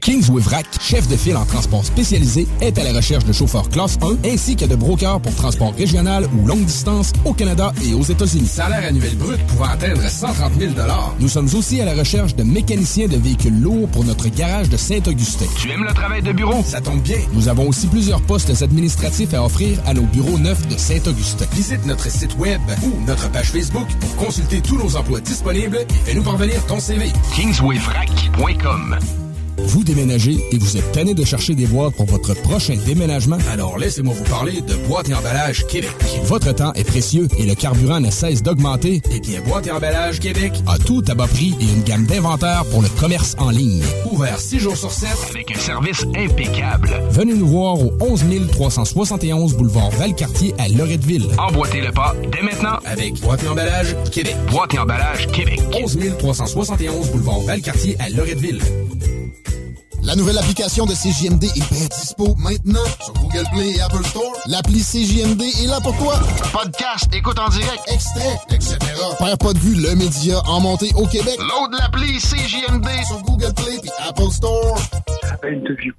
Il est 17h, vous écoutez La Voix des guerriers. Euh, ben, c'est la deuxième heure euh, qui débute et on va la passer en partie avec Philippe Allaire d'Andreville parce que lorsque j'ai envie de parler de Muay c'est probablement souvent le premier nom qui me vient en tête. Et, là, ben, on, va avoir, je pense, une belle discussion parce qu'il va nous faire découvrir quelqu'un que moi, je ne connaissais pas vraiment, euh, qui, est un, qui était le, un des coachs de Muay du Tristan. Je pense que c'est lui également qui a fait découvrir, euh, qui, a donné cette passion-là euh, à Philippe, en tout cas qui a beaucoup contribué et qui euh, nous a quittés dans les derniers jours. c'est Peter Sissomfou qui est décédé, je pense, dans les derniers jours. Alors, on va en parler avec nul autre que Philippe Allaire Landreville. Salut Philippe. Salut Ken, ça va? Ben moi, ça va, ça va quand même plutôt bien. de ton côté, comment vas-tu, là, pour vrai, là? Ben, pour vrai, c'est sûr que c'est toujours euh, c'est très dur à très dur à avaler encore. C'est quelqu'un qui était très très proche de moi. J'ai jamais eu personne si proche de moi qui est qui est décédé. Donc euh, c'est c'est une acclimatation un peu là. On, jour jour après jour là, on essaie de, de gérer cela, mais mais ça va. Faut Euh, continuer. Parle-nous un peu de son histoire à Peter C. Somfou, parce que moi, sincèrement, je ne le connais pas du tout. Je, sais c'est qui, je sais, je connaissais son nom, je sais ce qu'il faisait, mais je, je connais rien de lui en réalité. Mais Peter Sissomfou, c'est euh, c'est quelqu'un qui est né au Laos, euh, d'une bonne famille quand même. Euh, il est allé à l'école privée euh, en français. Il parlait avec encore son accent français, tout ça quand il parlait en français. Ah oui, ok. Euh, ouais, ouais, ouais. Puis qui, est du- qui venait d'une famille quand même euh, bien éduquée, tout ça. Une, une très, très grande famille. Je pense qu'il y avait 9, 10 sœurs et frères. Et puis là, à un moment donné, le, le régime communiste est en- a pris contrôle du pays, donc ils sont, il s'est, déplacé, lui et sa famille se sont retrouvés dans un camp de réfugiés en Thaïlande. Ouais, il continue malgré tout à faire, à pratiquer le Muay Thai, tout ça. Et puis là, éventuellement, ils ont, ils ont- il fallait décider où aller. Donc, euh, sa mère et sa sœur aînée sont partis au Texas et lui, il s'est retrouvé à Toronto avec son jeune frère qui lui aussi faisait du Muay. Ils ont essayé de commencer le Muay en Ontario, mais il y avait beaucoup d'embûches. Donc là, lui, a décidé de, euh, de s'établir à Montréal.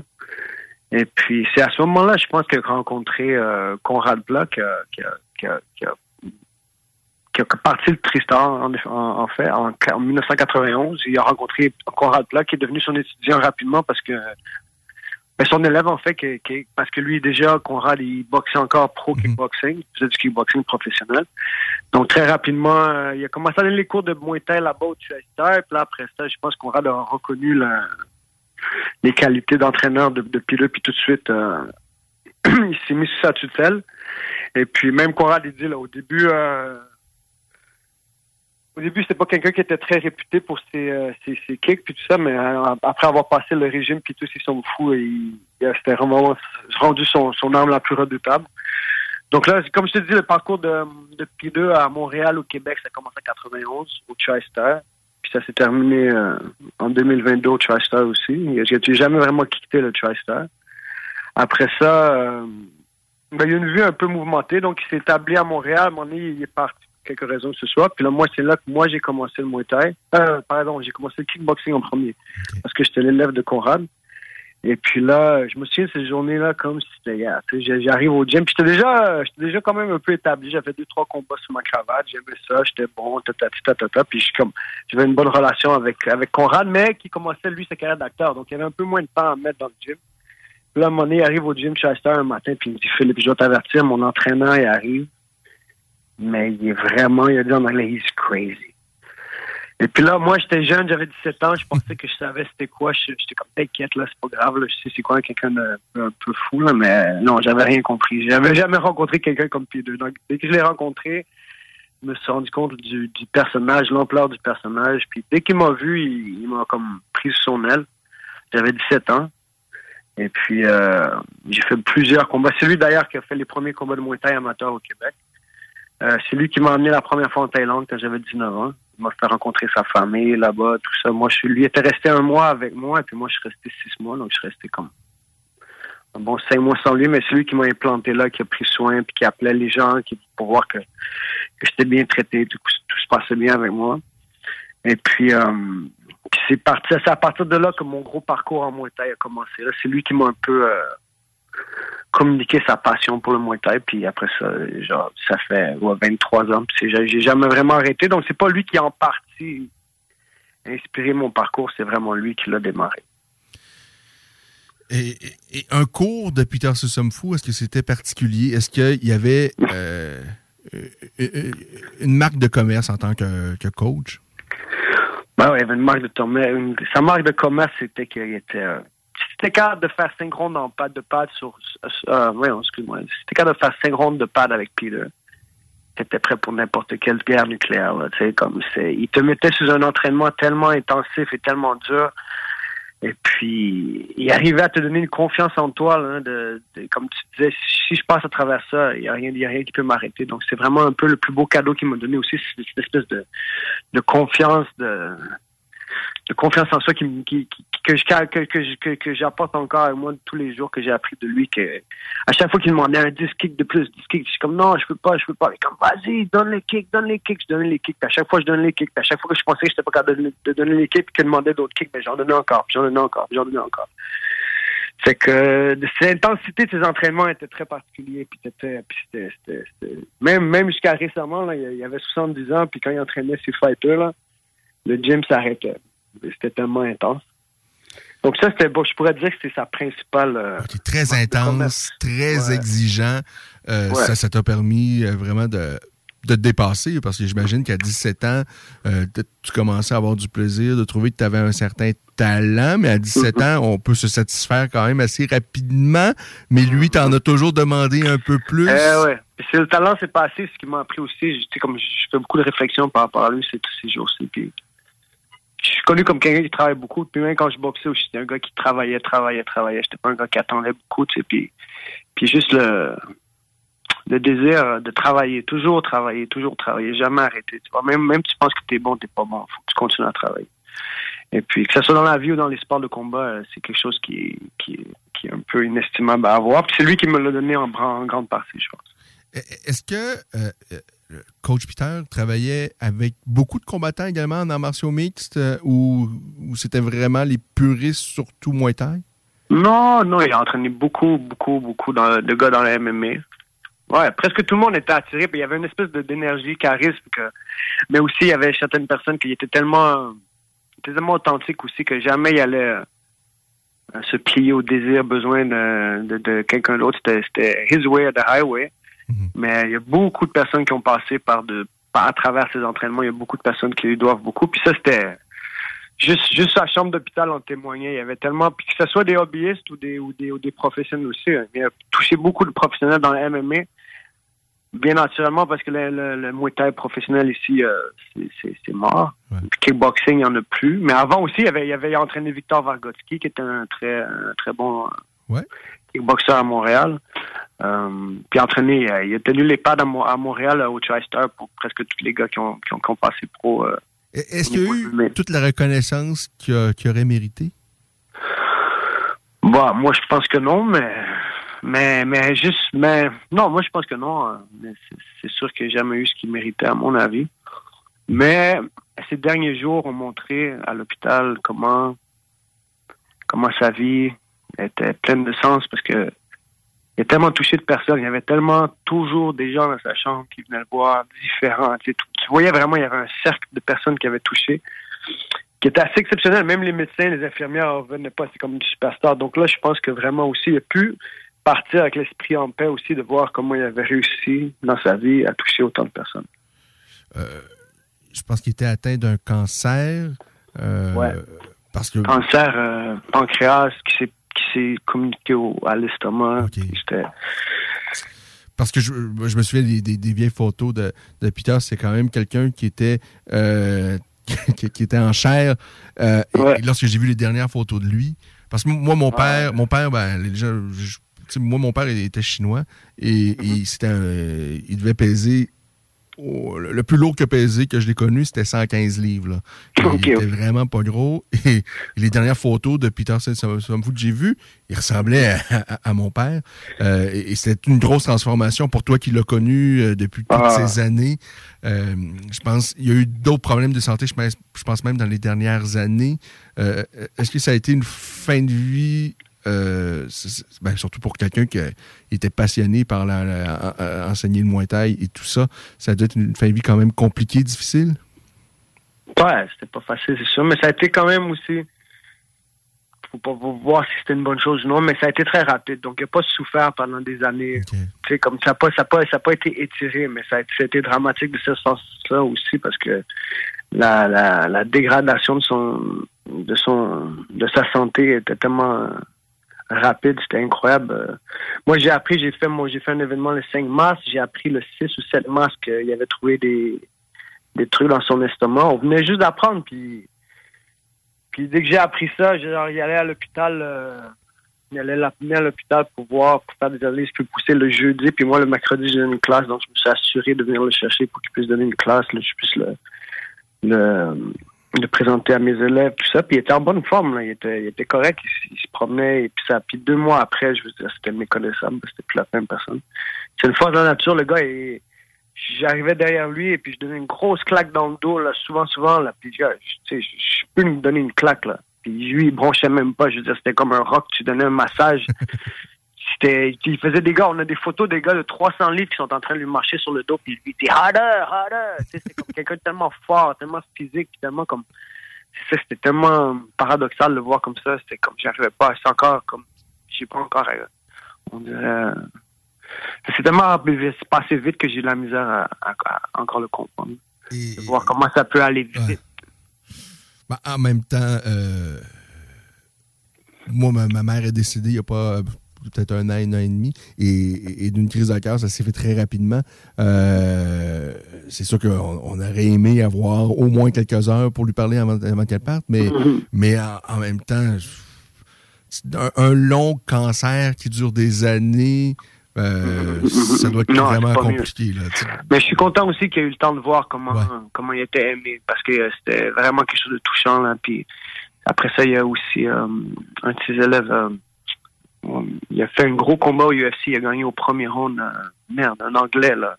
Oui, à- à- à- Allen? Arnold, Ouais. Ouais. Tu sais, qui, qui a donné, là, il lui a, il a pris le micro, puis il a donné un message à tout le monde, puis il a dit, puis c'est mon coach, puis je disais, OK, il a pu entendre ça, parce que je pense que c'était vraiment une des premières fois que ça arrivait à, à cette ampleur-là, puis quand, quand je puis deux, quand il a, puis quand, quand, quand, quand il a vu ça, c'était vraiment quelque chose qui, qui était important pour lui. Puis après ça, il y a eu quelques élèves qui ont boxé après, ils ont tous gagné, puis ça lui rendait tellement d'énergie, ça lui donnait tellement d'énergie, il était tellement content de voir ses élèves gagner, c'est, je suis content qu'il ait pu voir ça aussi, ça. Euh, c'est sûr qu'il n'y a jamais de, vraiment de, de fin heureuse, de scénario parfait. Puis à 70 ans, euh, c'est quand même relativement jeune. Là, euh, Ouais, c'est très jeune. Mais, euh, mais c'est quand même le fun de. C'est c'est beau de voir. Puis, bon, sur- dans les réseaux sociaux également, j'ai vu plein également de photos, puis d'élèves euh, qui, qui- qui avaient des pensées pour lui. Et, et- il a dû partir un peu, en quelque sorte, euh, en paix, au moins avec ça, d'avoir vu, de, de constater, de voir tout le bien qu'il a fait, qu'il a pu partager et que euh, ce qu'il a fait au cours de toutes ces années, mais ça a eu des, des incidences, une vraie, une vraie incidence dans la vie des gens. Ah Donc, ouais. C'est quand même grand. Euh, il a peut-être pas eu la reconnaissance en, en- en- en salaire, en argent et tout ça. euh, et, et- et tout ça. C'est pas ça qu'il cherchait, c'est pas ça qu'il cherchait de toute manière. Ce qu'il cherchait, il l'a eu à la fin de sa vie, tu sais. Puis, puis je suis sûr qu'il y a bien des millionnaires qui meurent tout seuls, ça. Ouais, Mais lui, non, il est mort, il est mort, il est, mort euh, entouré d'amour puis de, puis de respect, puis, puis, puis ça, ça, ça compte pour beaucoup.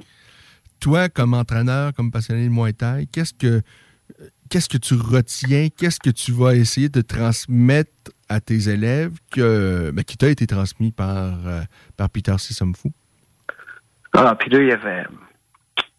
Premier, c'est l'intégrité, tu sais, de pas, de pas se compromettre, de pas, de pas faire de compromis dans ce que tu penses qui est bon et mauvais, tu vois. Puis pas, pas, pas de faire des, des, euh, des courbettes pour des, ou des politesses pour avoir des avant- pour, pour avoir des, des compliments ou, ou des récompenses. Juste de, de rester comme vrai à toi-même et vrai à- par rapport à, l'art du Muay Thai. Ça, c'est quelque chose qui est, qui va me rester, c'est ça, parce que c'était un gars tellement authentique, intègre, que j'ai jamais vu plier les chines pour n'importe qui. N'importe quelle grosse star, ça faisait aucune différence. Si t'étais bon, t'étais bon. Si t'étais mauvais, t'étais mauvais. Ça avait pas une différence si t'étais populaire ou non. Donc, euh, cette espèce de... C'est pas le gars qui cherchait à se mettre dans une photo pour se mettre de l'avant. Ah, ben non, ben non, jamais. C'était là pour le vrai, il était authentique, c'est ça. C'est quelque chose qui manque tellement de nos jours, je pense. Mais quelque chose aussi, ouais, mais ouais, c'est vrai.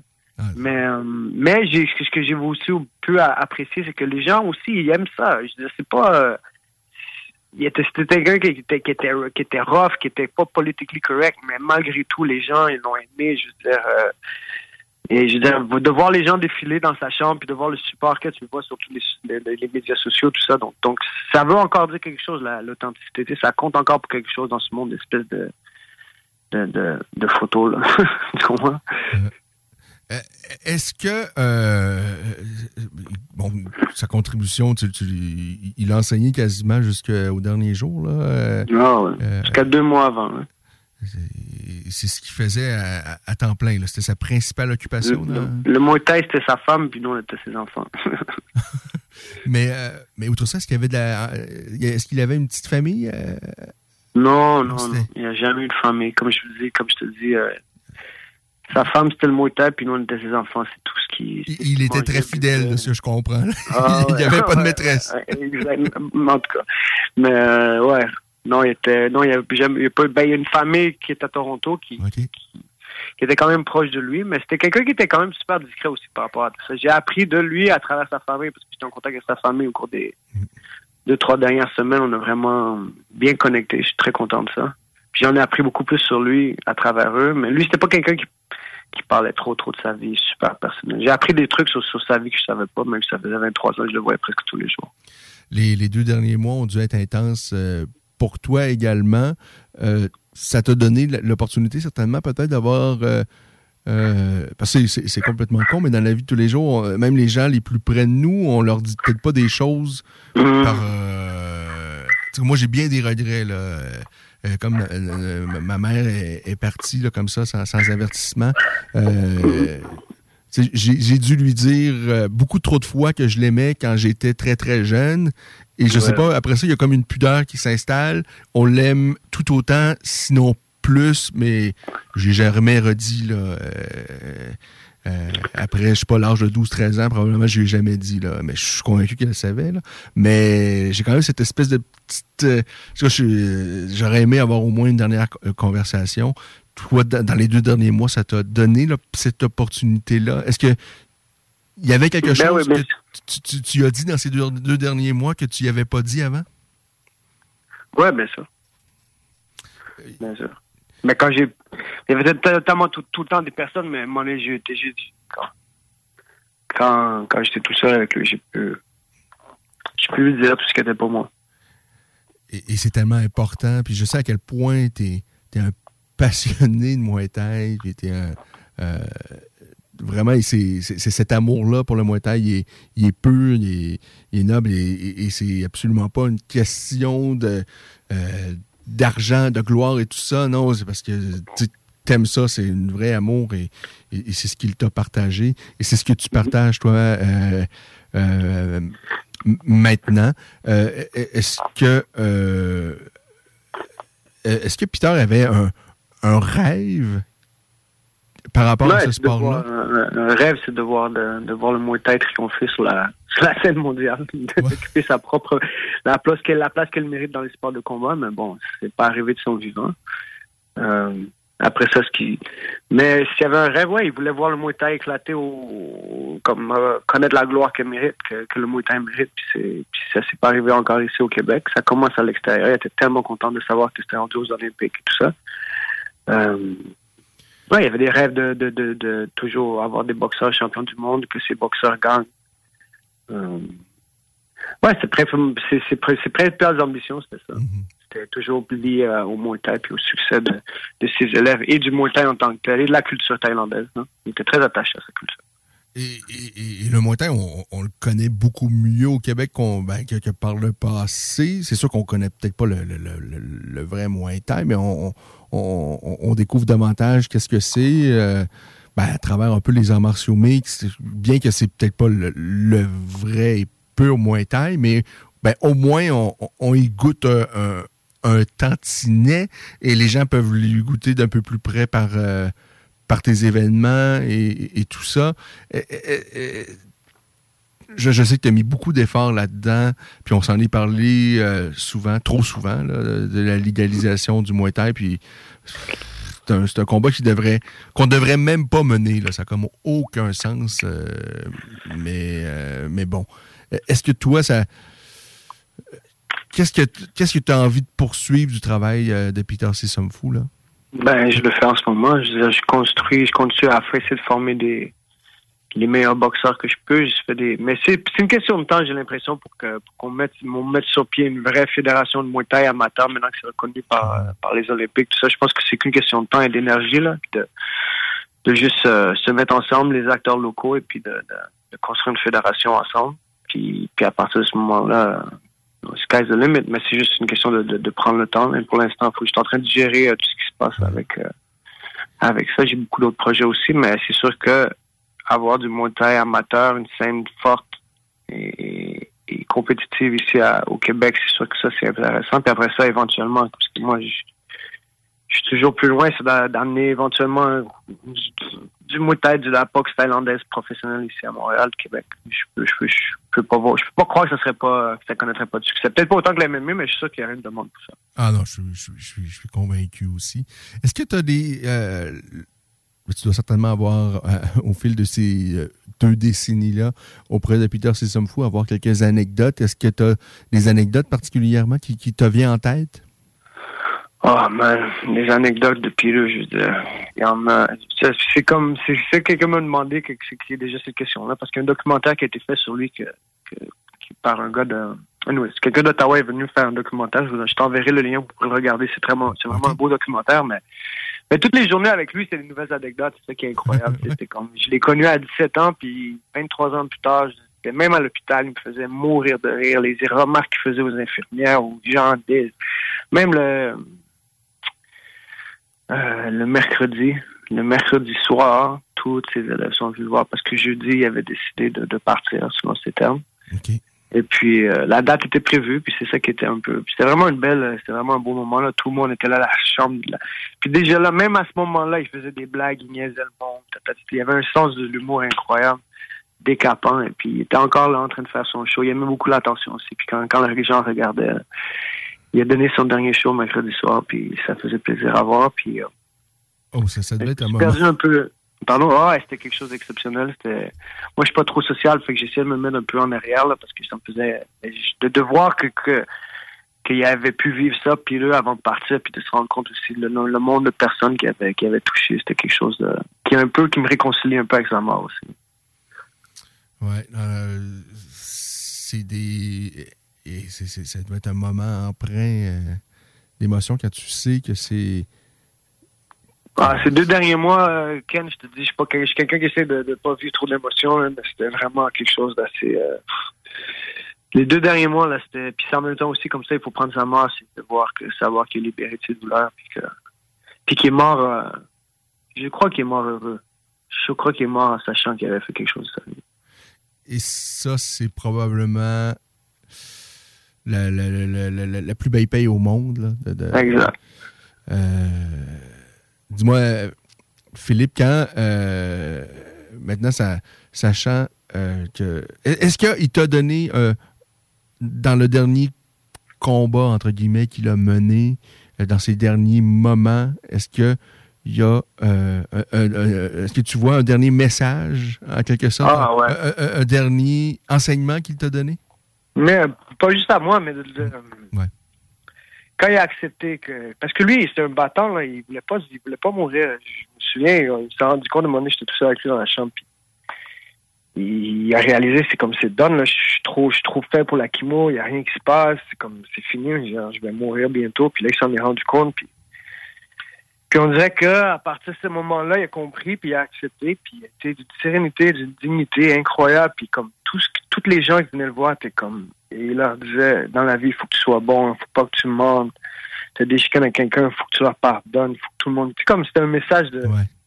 Message d'amour, de, de pardon, de, de, coopération qui était tellement euh, beau à voir. Puis je disais, puis il disait avec comme si vous allez voir, j'ai envoyé le lien extraterrestre pour le, pour le documentaire, là, mais même il y a des entrevues, une, grande entrevue avec lui quand, quand dans ces derniers jours, là, le gars d'Ottawa il dit Allô? Ok, excuse-moi, je sais pas si tu perdu. Le gars d'Ottawa est descendu, puis il lui restait deux, trois jours à vivre, puis il a donné des entrevues, il a parlé de lui, puis si tu vois juste comment il est, il un petit Bouddha, là, il était, était tombé. Il y avait une espèce de sagesse dans, dans son regard, là, dans, dans son attitude. Ah ben, envoie-nous le lien absolument, parce que sincèrement, moi, c'est quelqu'un que je ne connais pas. Là, que, que, ouais, ouais, ouais. Euh, et, et, c'est un peu décevant, peut-être. Ouais, t'as manqué, manqué ça, mon cœur. Ben C'était quelque chose. c'est con, hein, parce que euh, il y a des gens qu'on découvre parfois comme ça. Euh, ben j'avais envie un peu de savoir un peu qui c'était, euh, parce que j'ai vu tellement de beaux témoignages et tout ça. Euh, mm-hmm. Et je pense que tu nous as fait connaître un peu qui était l'homme. Et écoute, mes sympathies, Philippe. Tu sais à quel point moi, je, je, t'aime beaucoup, puis j'aime le fait que tu es vraiment un vrai amoureux de Muay. Et euh, ben, je te remercie de nous avoir parlé d'un peu de, ben, de, de, de, celui qui t'a donné beaucoup cette passion-là. Et je pense, au-delà de ça également, qui a également certainement dû te donner beaucoup, euh, juste à, l'humanité également. Ben, merci beaucoup de m'avoir donné l'occasion de partager cette équipe-là. Et puis, euh, il va vivre, il va vivre, il va continuer à vivre en nous, puis on va continuer à poursuivre ses enseignements, puis, puis les, les legends never die, you know? on va s'en souvenir longtemps. Tout à fait. un grand merci, euh, Philippe. Un grand, grand, grand merci. Et puis, euh, ben, je te dis à, très bientôt dans des circonstances euh, plus heureuses, mais en même temps, je trouve ça beau parce que c'est un, beau message également que, que tu nous as transmis un peu sur, sur sa vie, sur l'homme qu'il était. Alors, je te remercie beaucoup, Philippe, puis je te dis à bientôt. Parfait, merci, Ken. Salut, Philippe. Bye. OK. Ben, 17h27 euh, minutes. Euh, moi, je, trouve que les dernières semaines ont été euh, très, très dures. Là, on parle de Philippe, de Peter Sissomfou qui est décédé, qui était un, coach de Muay Thai du Tristar, une grosse école d'arts martiaux mixtes ici au Québec. D'arts martiaux mixtes de, et lui, bon, coachait le Muay. Euh, on a vu Guy Lafleur, Mike Bossy également dans les dernières euh, semaines, deux légendes du hockey au Québec. Et dans le monde de la radio, euh, ben André Arthur qui est décédé également plus tôt cette semaine. Lorsqu'on André Arthur, ça évoque quelque chose à, tout le monde au Québec, qui a au-dessus de 40 ans, là, très certainement. moi, j'ai deux, trois grosse passion dans la vie. Euh, c'est les, les, les, sports de combat, les arts martiaux, c'est la radio, et c'est en grande partie, pour ce qui est de la radio, ben, c'est à cause d'André Arthur. Et euh, d'avoir tous ces gens-là ben, qui nous quittent, ben, hein, on, s'aperçoit que euh, ben, on n'est pas là pour toujours. Alors, le temps qu'on y est, il faut faut trouver le moyen de savourer chaque moment. Ce qu'on va faire, c'est une pause et au retour. Eh bien, euh, ce sera le dernier droit de cette émission. Vous écoutez La Voix des guerriers, votre émission d'actualité sur le monde des sports de combat. Cette publicité s'adresse à un public de 18 ans et plus. Que ce soit à Saint-Romuald, Lévis, Lauson, Saint-Nicolas ou Sainte-Marie, pour tous les articles de Vapoteur, le choix, c'est VapKing. C'est facile de même. VapKing. Je l'utilise, VapKing. Pour pas que ta job devienne un fardeau, Trajectoire Emploi. Sois stratégique dans ta recherche. Seul, tu peux trouver une job. Mais avec l'aide de Trajectoire Emploi, ça va être la job. Clarifier ton objectif de carrière, CV personnalisé, coaching pour entrevue. TrajectoireEmploi.com De l'eau de l'eau. Cet été, ne subissez pas les grandes chaleurs.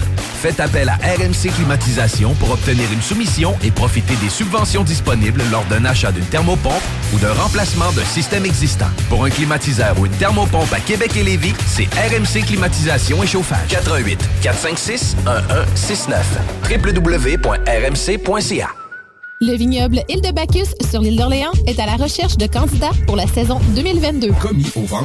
Conseiller conseillère en vin. Commis de bistrot. Serveur et serveuse. Tout le monde est le bienvenu. Étudiant comme retraité, à temps plein ou à temps partiel. Et l'anglais est un atout. Salaire à discuter avec pourboire. Cadre idyllique et paisible. Ambiance conviviale, familiale et festive. La meilleure expérience pour contribuer au savoir-faire québécois. Écrivez-nous à info commercial L'expérience en Empire Body Art. De la conception à la confection de votre bijou personnalisé. Nous vous accompagnerons avec notre service de styliste sur place en n'utilisant que des produits haut de gamme.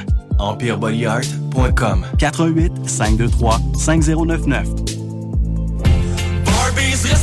avec l'arrivée du beau temps, Barbies a déjà ouvert ses terrasses. Venez célébrer ou juste savourer. Avec notre pichet sangria au bière, on vous offre l'entrée de nachos, la bavette tendre et savoureuse, nos côtes levées qui tombent de l'os, le steak d'entrecôte saison 3, servi avec frites et salade maison. Ouh! Alors, nous sommes de retour. Vous écoutez La Voix des guerriers, il est 17h30 minutes. Il reste une petite demi-heure à cette émission-là. On va la passer à parlant, évidemment, de sport de combat, de ce qui va se passer à l'UFC ce soir, de ce qui s'est passé la semaine dernière. on va faire un petit point météo, n'est-ce pas? Euh, un petit euh, point ligne nationale de hockey, parce que c'est les séries éliminatoires qui, euh, ben, on est en... La première ronde tire à sa fin. On a trois septièmes matchs aujourd'hui. Mais commençons donc par un petit point météo parce que euh, ben, il fait beau, il fait chaud euh, et on le mérite tellement. Ça a été un, long hiver. Et là, c'est 19 beaux degrés Celsius qui se présentent à nous. Euh, bon, là, il y a un peu de nuages qui se mêlent de l'histoire et tout ça, mais il y a quand même une belle journée. Demain, dimanche, 20 degrés, de la pluie qui est au programme. Lundi, 25 degrés Celsius avec des risques d'averse. Et par la suite, on va retrouver des euh, températures, euh, somme toute, un peu plus normales pour mardi et mercredi, puisqu'on est à 16 et 14 degrés respectivement pour mardi et mercredi prochain. Pour ce qui est de la Ligue nationale de hockey, il y a un match qui est en cours. C'est celui qui oppose les Bruins aux Hurricanes. La rencontre est en Caroline et c'est 1 à 0 après la première période. 1 euh, à 0 à l'avantage des Hurricanes de la Caroline. Mais je vous rappelle, puisque ce sont tous des septièmes matchs, ben c'est trois victoires de chaque côté. Et cette rencontre, elle est évidemment euh, décisive. Donc 1-0 pour l'instant après une période en faveur des Hurricanes de la Caroline. Pour ce qui est des Maple Leafs et, euh, du Lightning, euh, la rencontre débute à 19h, donc trois victoires de chaque côté. Et les Kings et les Oilers également dans l'Ouest, ça c'est à 22h et également euh, euh, trois victoires de chaque côté. Connor McDavid a 12 points jusqu'à maintenant. 7 buts du côté de Evander Kane, ça c'est pour les Oilers. Et du côté des Kings de Los Angeles, 3 buts pour euh, Philippe Dano. Pour ce qui est de cette euh, première ronde des séries éliminatoires. Et puis, euh, ben, demain, on aura deux autres septièmes matchs pour mettre fin à la première ronde, alors que les Pingouins rendent visite aux Rangers de New York, alors que les Stars de Dallas croiseront le fer avec les Flames de Calgary. UFC maintenant. Ben, on avait un événement la semaine passée, l'UFC 274. La carte était génialissime. Euh, et mais finalement, on a eu, euh, on, a eu de belles choses. On en a eu des moins belles. Euh, on est une semaine plus tard et le combat entre Carla Esparza et Rose Namarunas n'a toujours pas commencé. Euh, celui en Donald Cerrone et euh, Joe Lozon n'a toujours pas commencé. Bon, celui entre Lozon et euh, Cerrone a été déplacé à quelque part au mois de, juin, le 18, si je ne m'abuse. Mais peu importe. Ce, ce, sera le mois prochain. Parce que Donald a, souffert, si j'ai bien compris, d'empoisonnement alimentaire le jour même du combat. Alors, il n'était pas en position pour combattre. Le combat entre Carla Esparza et Rose Namarunas, Namarunas défendait son titre, mais ce combat-là, je dis qu'il n'a jamais commencé, et c'est parce qu'il s'est absolument rien passé. Ça a été 25 minutes, 5 rondes, épouvantable, épouvantable, un calvaire. Moi, j'étais chez moi, là, et, et j'ai tapé, j'ai abandonné. J'en pouvais plus. Ça a été insupportable comme combat. Les juges ont euh, tant bien que mal euh, donné une victoire à l'une des deux. Ça s'est donné sur Carla Esparza par décision partagée. Mais sincèrement, à mes yeux, tout le monde a perdu dans ce combat-là. Les fans en premier. Et euh, c'est n'en tenait qu'à moi, cette ceinture-là. Le titre serait vacant. Pas de gagnant. Oubliez ça. Mais bon, finalement, les, les juges, eux, ont donné la victoire à Carla Esparza, ce qui fait en sorte que c'est la nouvelle championne mais elle n'a absolument pas gagné ce combat-là. Et Namarunas non plus. Euh, il s'est absolument, mais absolument, à peu près rien, rien, rien passé. C'était mauvais, mauvais, mais d'une médiocrité, on s'est ennuyé. Mais voyez-vous, ça peut arriver dans l'histoire d'une vie. Euh, écoutez, ça n'a pas levé. Euh, très bizarre comme combat. Et ça a été tellement mauvais que tant qu'Esparza va avoir cette ceinture-là, c'est pas vrai que l'UFC va lui remettre en face Namarunas. Là. Même si Namarunas gagne ses 56 prochains combats, si Esparza a toujours la ceinture autour de sa taille, je pense que jamais Dana White va dire OK, on refait le combat. Non, non. Euh, on, ne complétera pas la, trilogie. Là. Euh, ce combat-là était. Oh, mais c'était d'un ennui. Oh, c'était d'un ennui. Euh, et c'est un peu dommage parce que sincèrement, je pense que Namarunas avait tellement tout pour euh, gagner ce combat-là assez facilement, mais elle n'a euh, rien proposé. Alors, elle a perdu sa ceinture. Et Carla Esparza, euh, c'est une bonne combattante. Elle a remporté une, deux, trois, quatre, cinq, six et six derniers combats. Ceci étant dit, je pense que j'aime, en fait, sincèrement, aussi bonne qu'elle peut être, lorsqu'elle va se retrouver, euh, si jamais sa prochaine adversaire, c'est euh, Johan Jodarchek, euh, elle va perdre sa ceinture, là, fort probablement. parce que Johanna, ben, elle l'a déjà battue dans le passé et, je pense que si elle se rencontre à nouveau, Johanna, va la battre encore une fois et assez aisément. mais toujours faut-il que Johanna Jodarchek doit gagner son prochain combat face à Zayn Welly.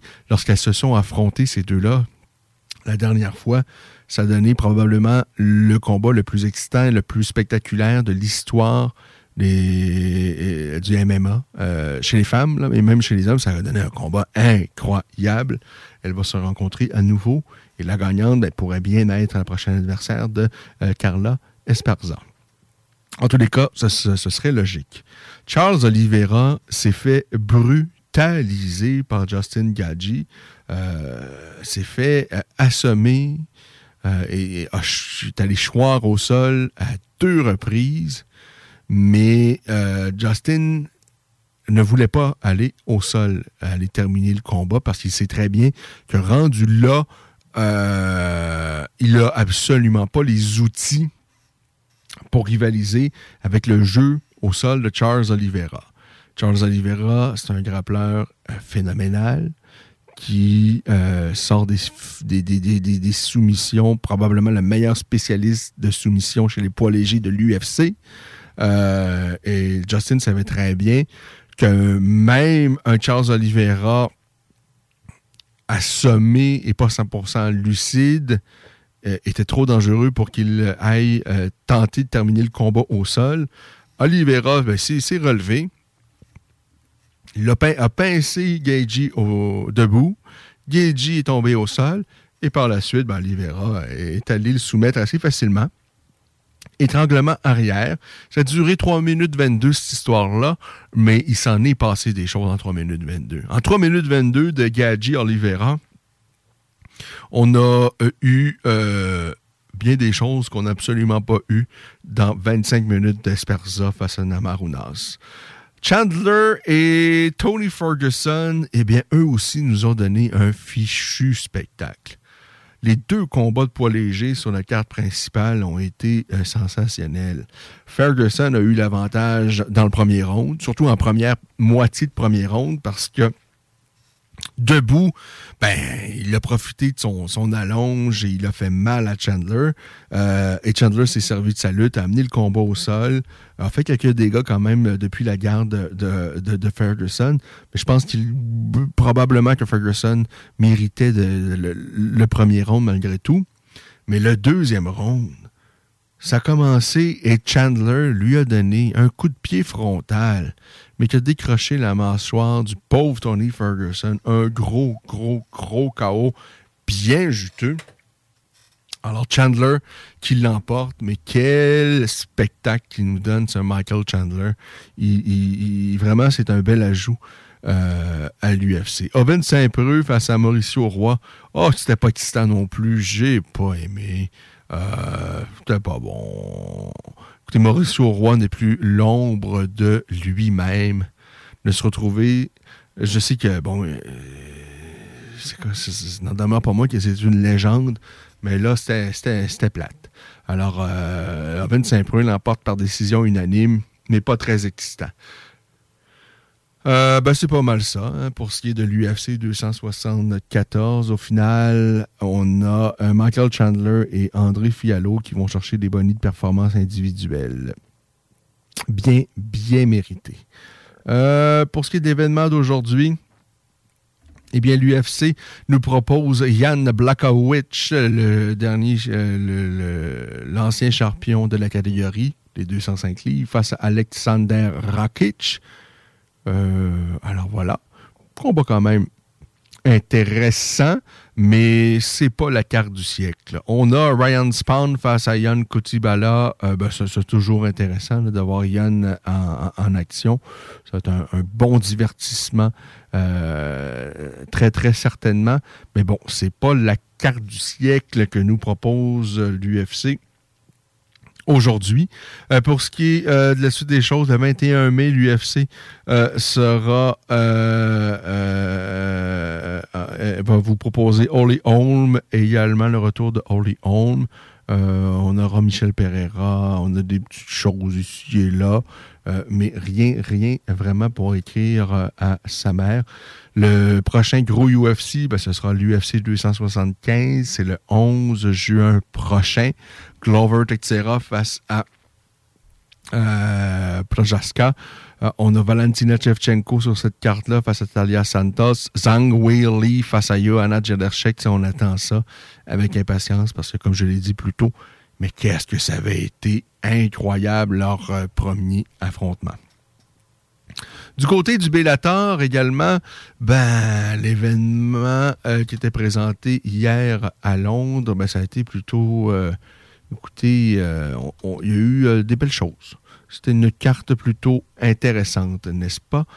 alors, on va en parler ben, à l'instant de cette carte-là du Bellator la semaine passée. pas la semaine passée, mais hier plutôt. On a Paul Daly qui tirait un, trait sur, son, sur sa belle carrière euh, Paul Daly, je me souviens de l'avoir vu euh, combattre au Québec. C'était euh, chez Ringside, si je, si je ne m'abuse. On l'a vu également dans plein d'autres grandes organisations.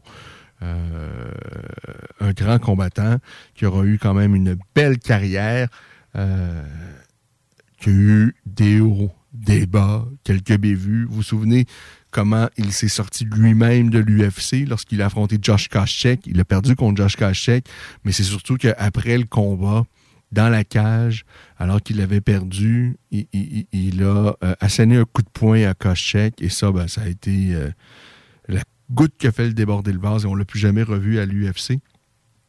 Alors, il a gagné son combat hier euh, par euh, KO face à Wendell Giacomo, n'est-ce pas?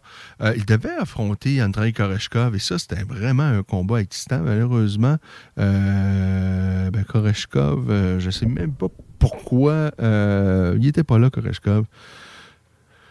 Alors, Bedeli s'est frotté un adversaire, somme toute, quand même un peu plus facile, qui lui a permis de mettre fin à une très, très belle carrière. On se souviendra de quelques-unes de ces guerres, mais il y a eu des combats phénoménaux avec Paul Daly.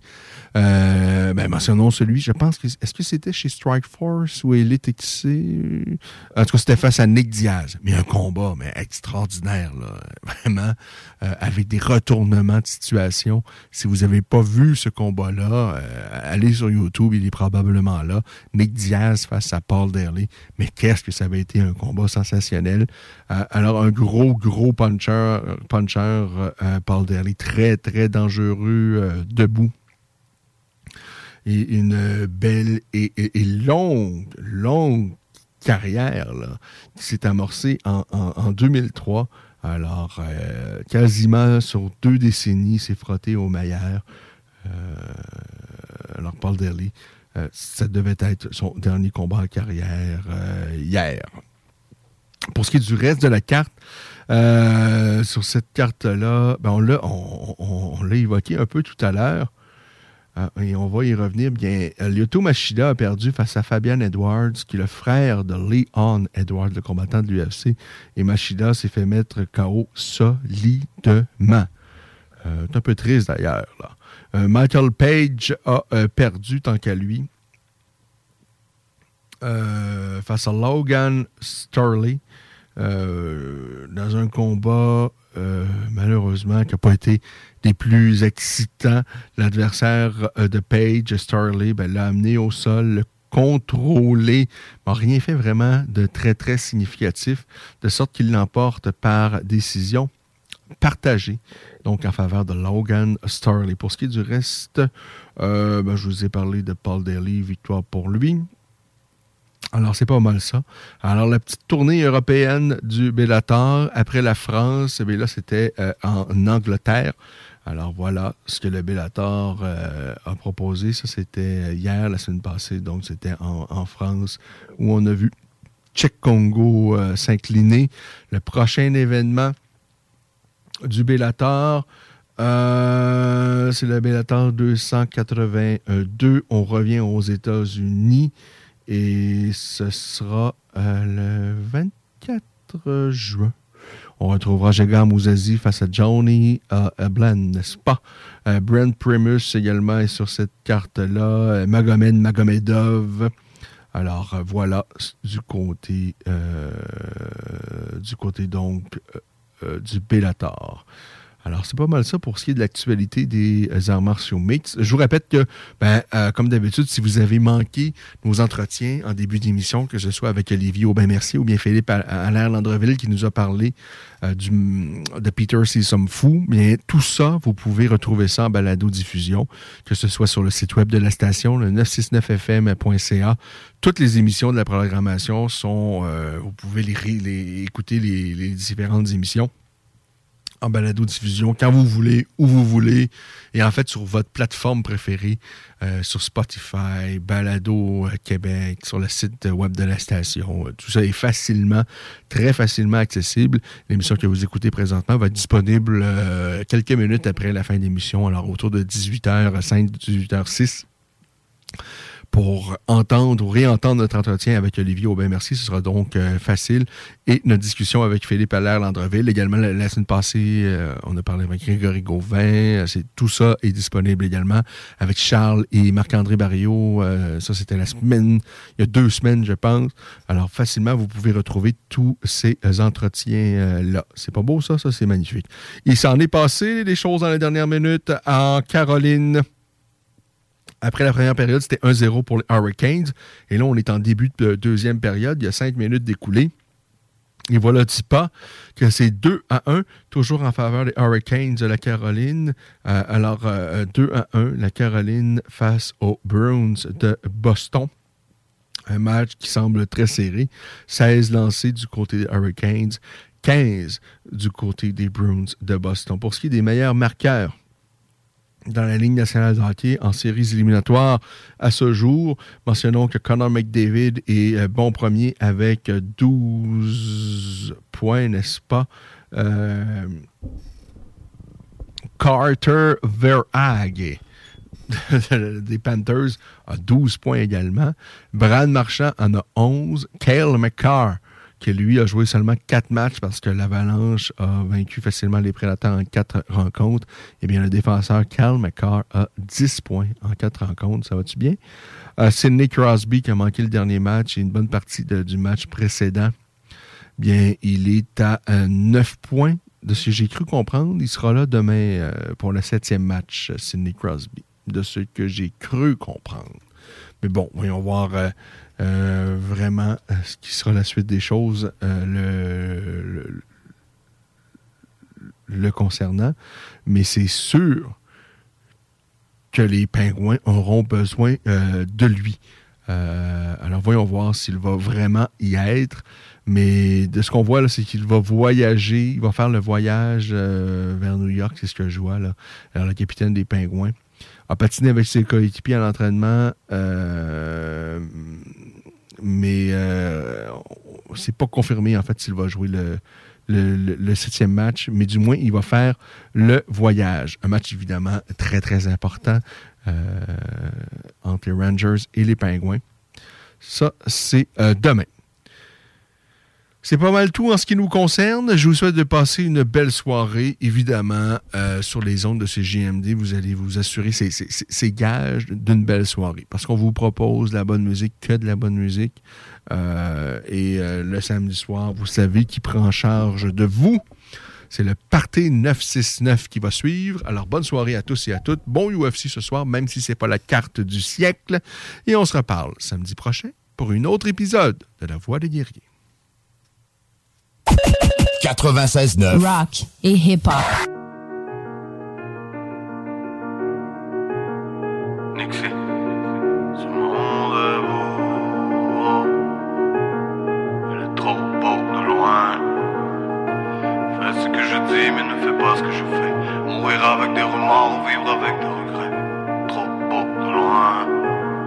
ce monde est beau.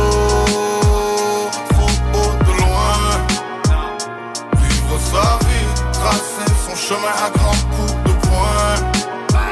Ce monde est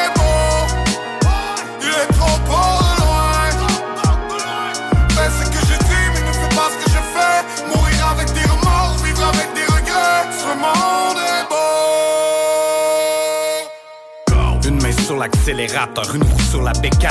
Je passe au-dessus des radars, roule avec le chétan. J'ai tendance à laisser des rappeurs en position fétale. Y aura toujours une pétasse pour souffler sur les pétales.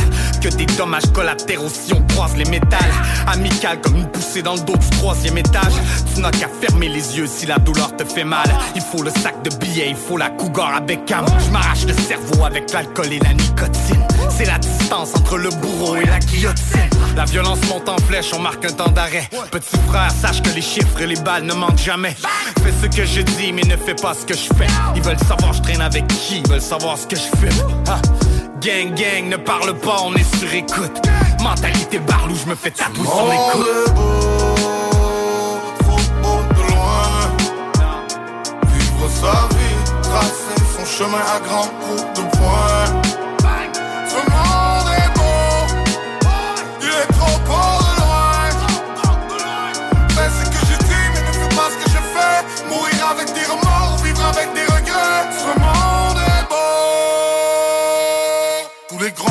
Ouais, ouais. Pense à la mif refrais. Un moment de calme dans une colère, ça évite mille regrets. Y a eu deux morts le même soir, les visages sont pleins. Plus les cœurs deviennent noirs, plus les prisons sont pleines. Niquer sa vie sur un coup de tête comme des centaines de refs. Rien à prouver, je suis un homme, pas une enquête de keuf. J'ai rangé le shit dans un placard, je ne bois pas de vin. Si la vie n'est qu'une bagarre, je ne vois pas de fin. Troquer la haine pour de l'amour, faire une belle culbute. Mourir connu, ça vaut que dalle comme le je t'aime d'une pute. Même si au fond je pue la rue, toujours les mêmes TN. J'ai posé le gun, fait de ma vie un refrain d'NTM. Je fais partie de ceux qui pensent qu'un jour faut rendre des comptes. Qui enrichissent les ambulances et ceux qui vendent des dons. De la sagesse dans la douleur, même si je vire un traître. Y'a ceux qui tirent à bout portant et ceux qui tirent un trait.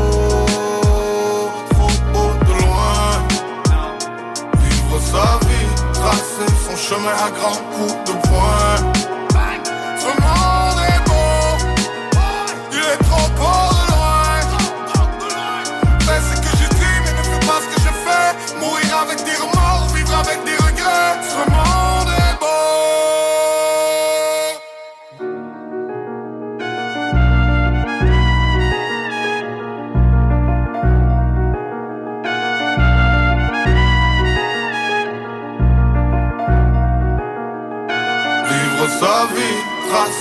Chemin à grands coups de poing.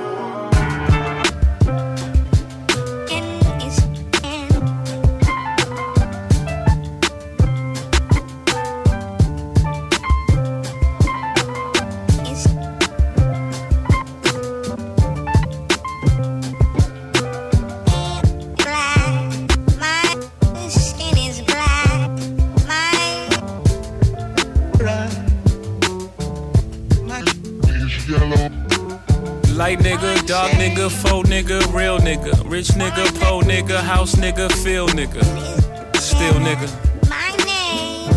still nigga. I like that second one. Light nigga, dark nigga, faux nigga, real nigga, rich nigga, po nigga, house nigga, feel nigga, still nigga, still nigga. OJ like. I'm not black, I'm OJ. Okay. House nigga, don't fuck with me. I'm a field nigga with shine cutlery. Go play the quarters where the butlers be. I'ma play the corners where the hustlers be. I told them, please don't die over the neighborhood that your mama renting. Take your drug money and buy the neighborhood. That's how you rinse it. I bought a BB12 engine. Wish I could take it back to the beginning. I could've bought a place in Dumbo before it was Dumbo for like two million. That same building today is worth 25 million. Guess how I'm feeling? Dumbo. Light nigga, dog nigga, faux nigga, real nigga, rich nigga, po nigga, house nigga, feel nigga, still nigga, still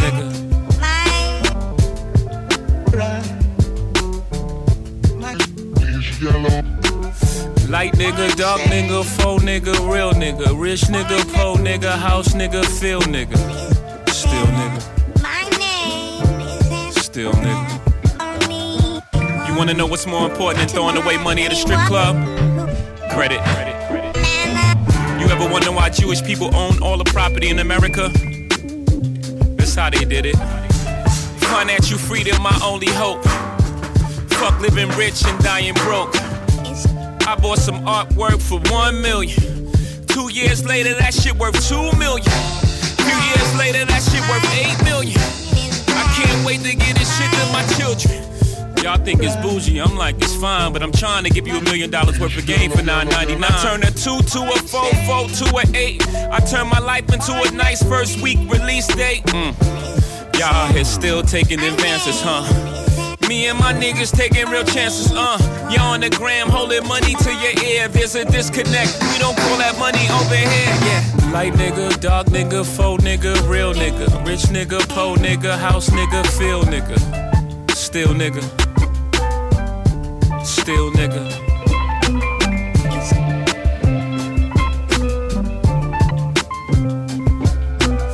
Light nigga, dark nigga, faux nigga, real nigga, rich nigga, po nigga, house nigga, feel nigga, still nigga,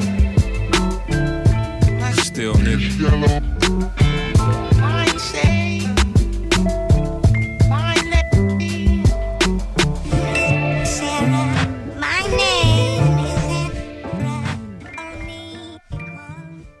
Connais pas encore le bingo de CGMD? Ben, il serait temps. 3000 pièces et plusieurs prix de participation. Une animation incroyable, mais aussi Patty. The sexiest man on earth. 11,75 la carte et nous sommes dans les meilleurs campings. Rate pas ta chance et visite le 969fm.ca. Section bingo pour les détails.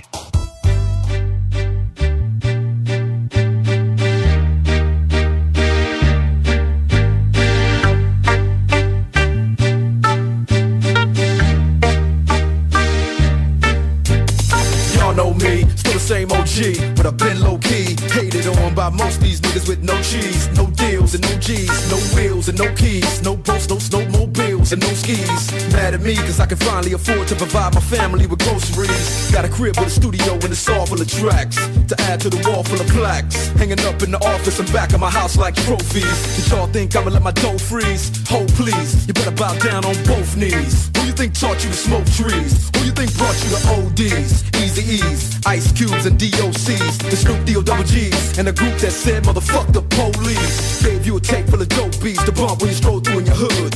And when your album sales wasn't doing too good, who's the doc that he told you to go see? Y'all better listen up closely. All you niggas that said that I turn pop or the firm flop, y'all are the reason that Dre ain't been getting no sleep. So fuck y'all, all of y'all. If y'all don't like me, blow me. Y'all are gonna keep fucking around with me and turn me back to the old me. Nowadays, everybody wanna talk like they got something to say, but nothing comes out when they move their lips. Just a bunch of gibberish, and motherfuckers act like they forgot about Dre. Nowadays, everybody wanna talk like they got something to say, but nothing comes out when they move their lips. Just a bunch of gibberish, and motherfuckers act like they forgot about Dre. So what do you say to somebody you hate, What? or anyone trying to bring trouble your way? One of his off things in the blood of your way. Just study your tape of NWA. One day I was walking by with a Walkman on when I caught a guy, give me an awkward eye. You look and strangled him off in the parking lot but it's dark and I. I don't give a fuck if it's dark or not. I'm harder than me trying to park a Dodge when I'm drunk as fuck. Right next to a humongous truck in a two car garage. Hopping out with two broken legs, trying to walk kill you and them loud ass motherfucking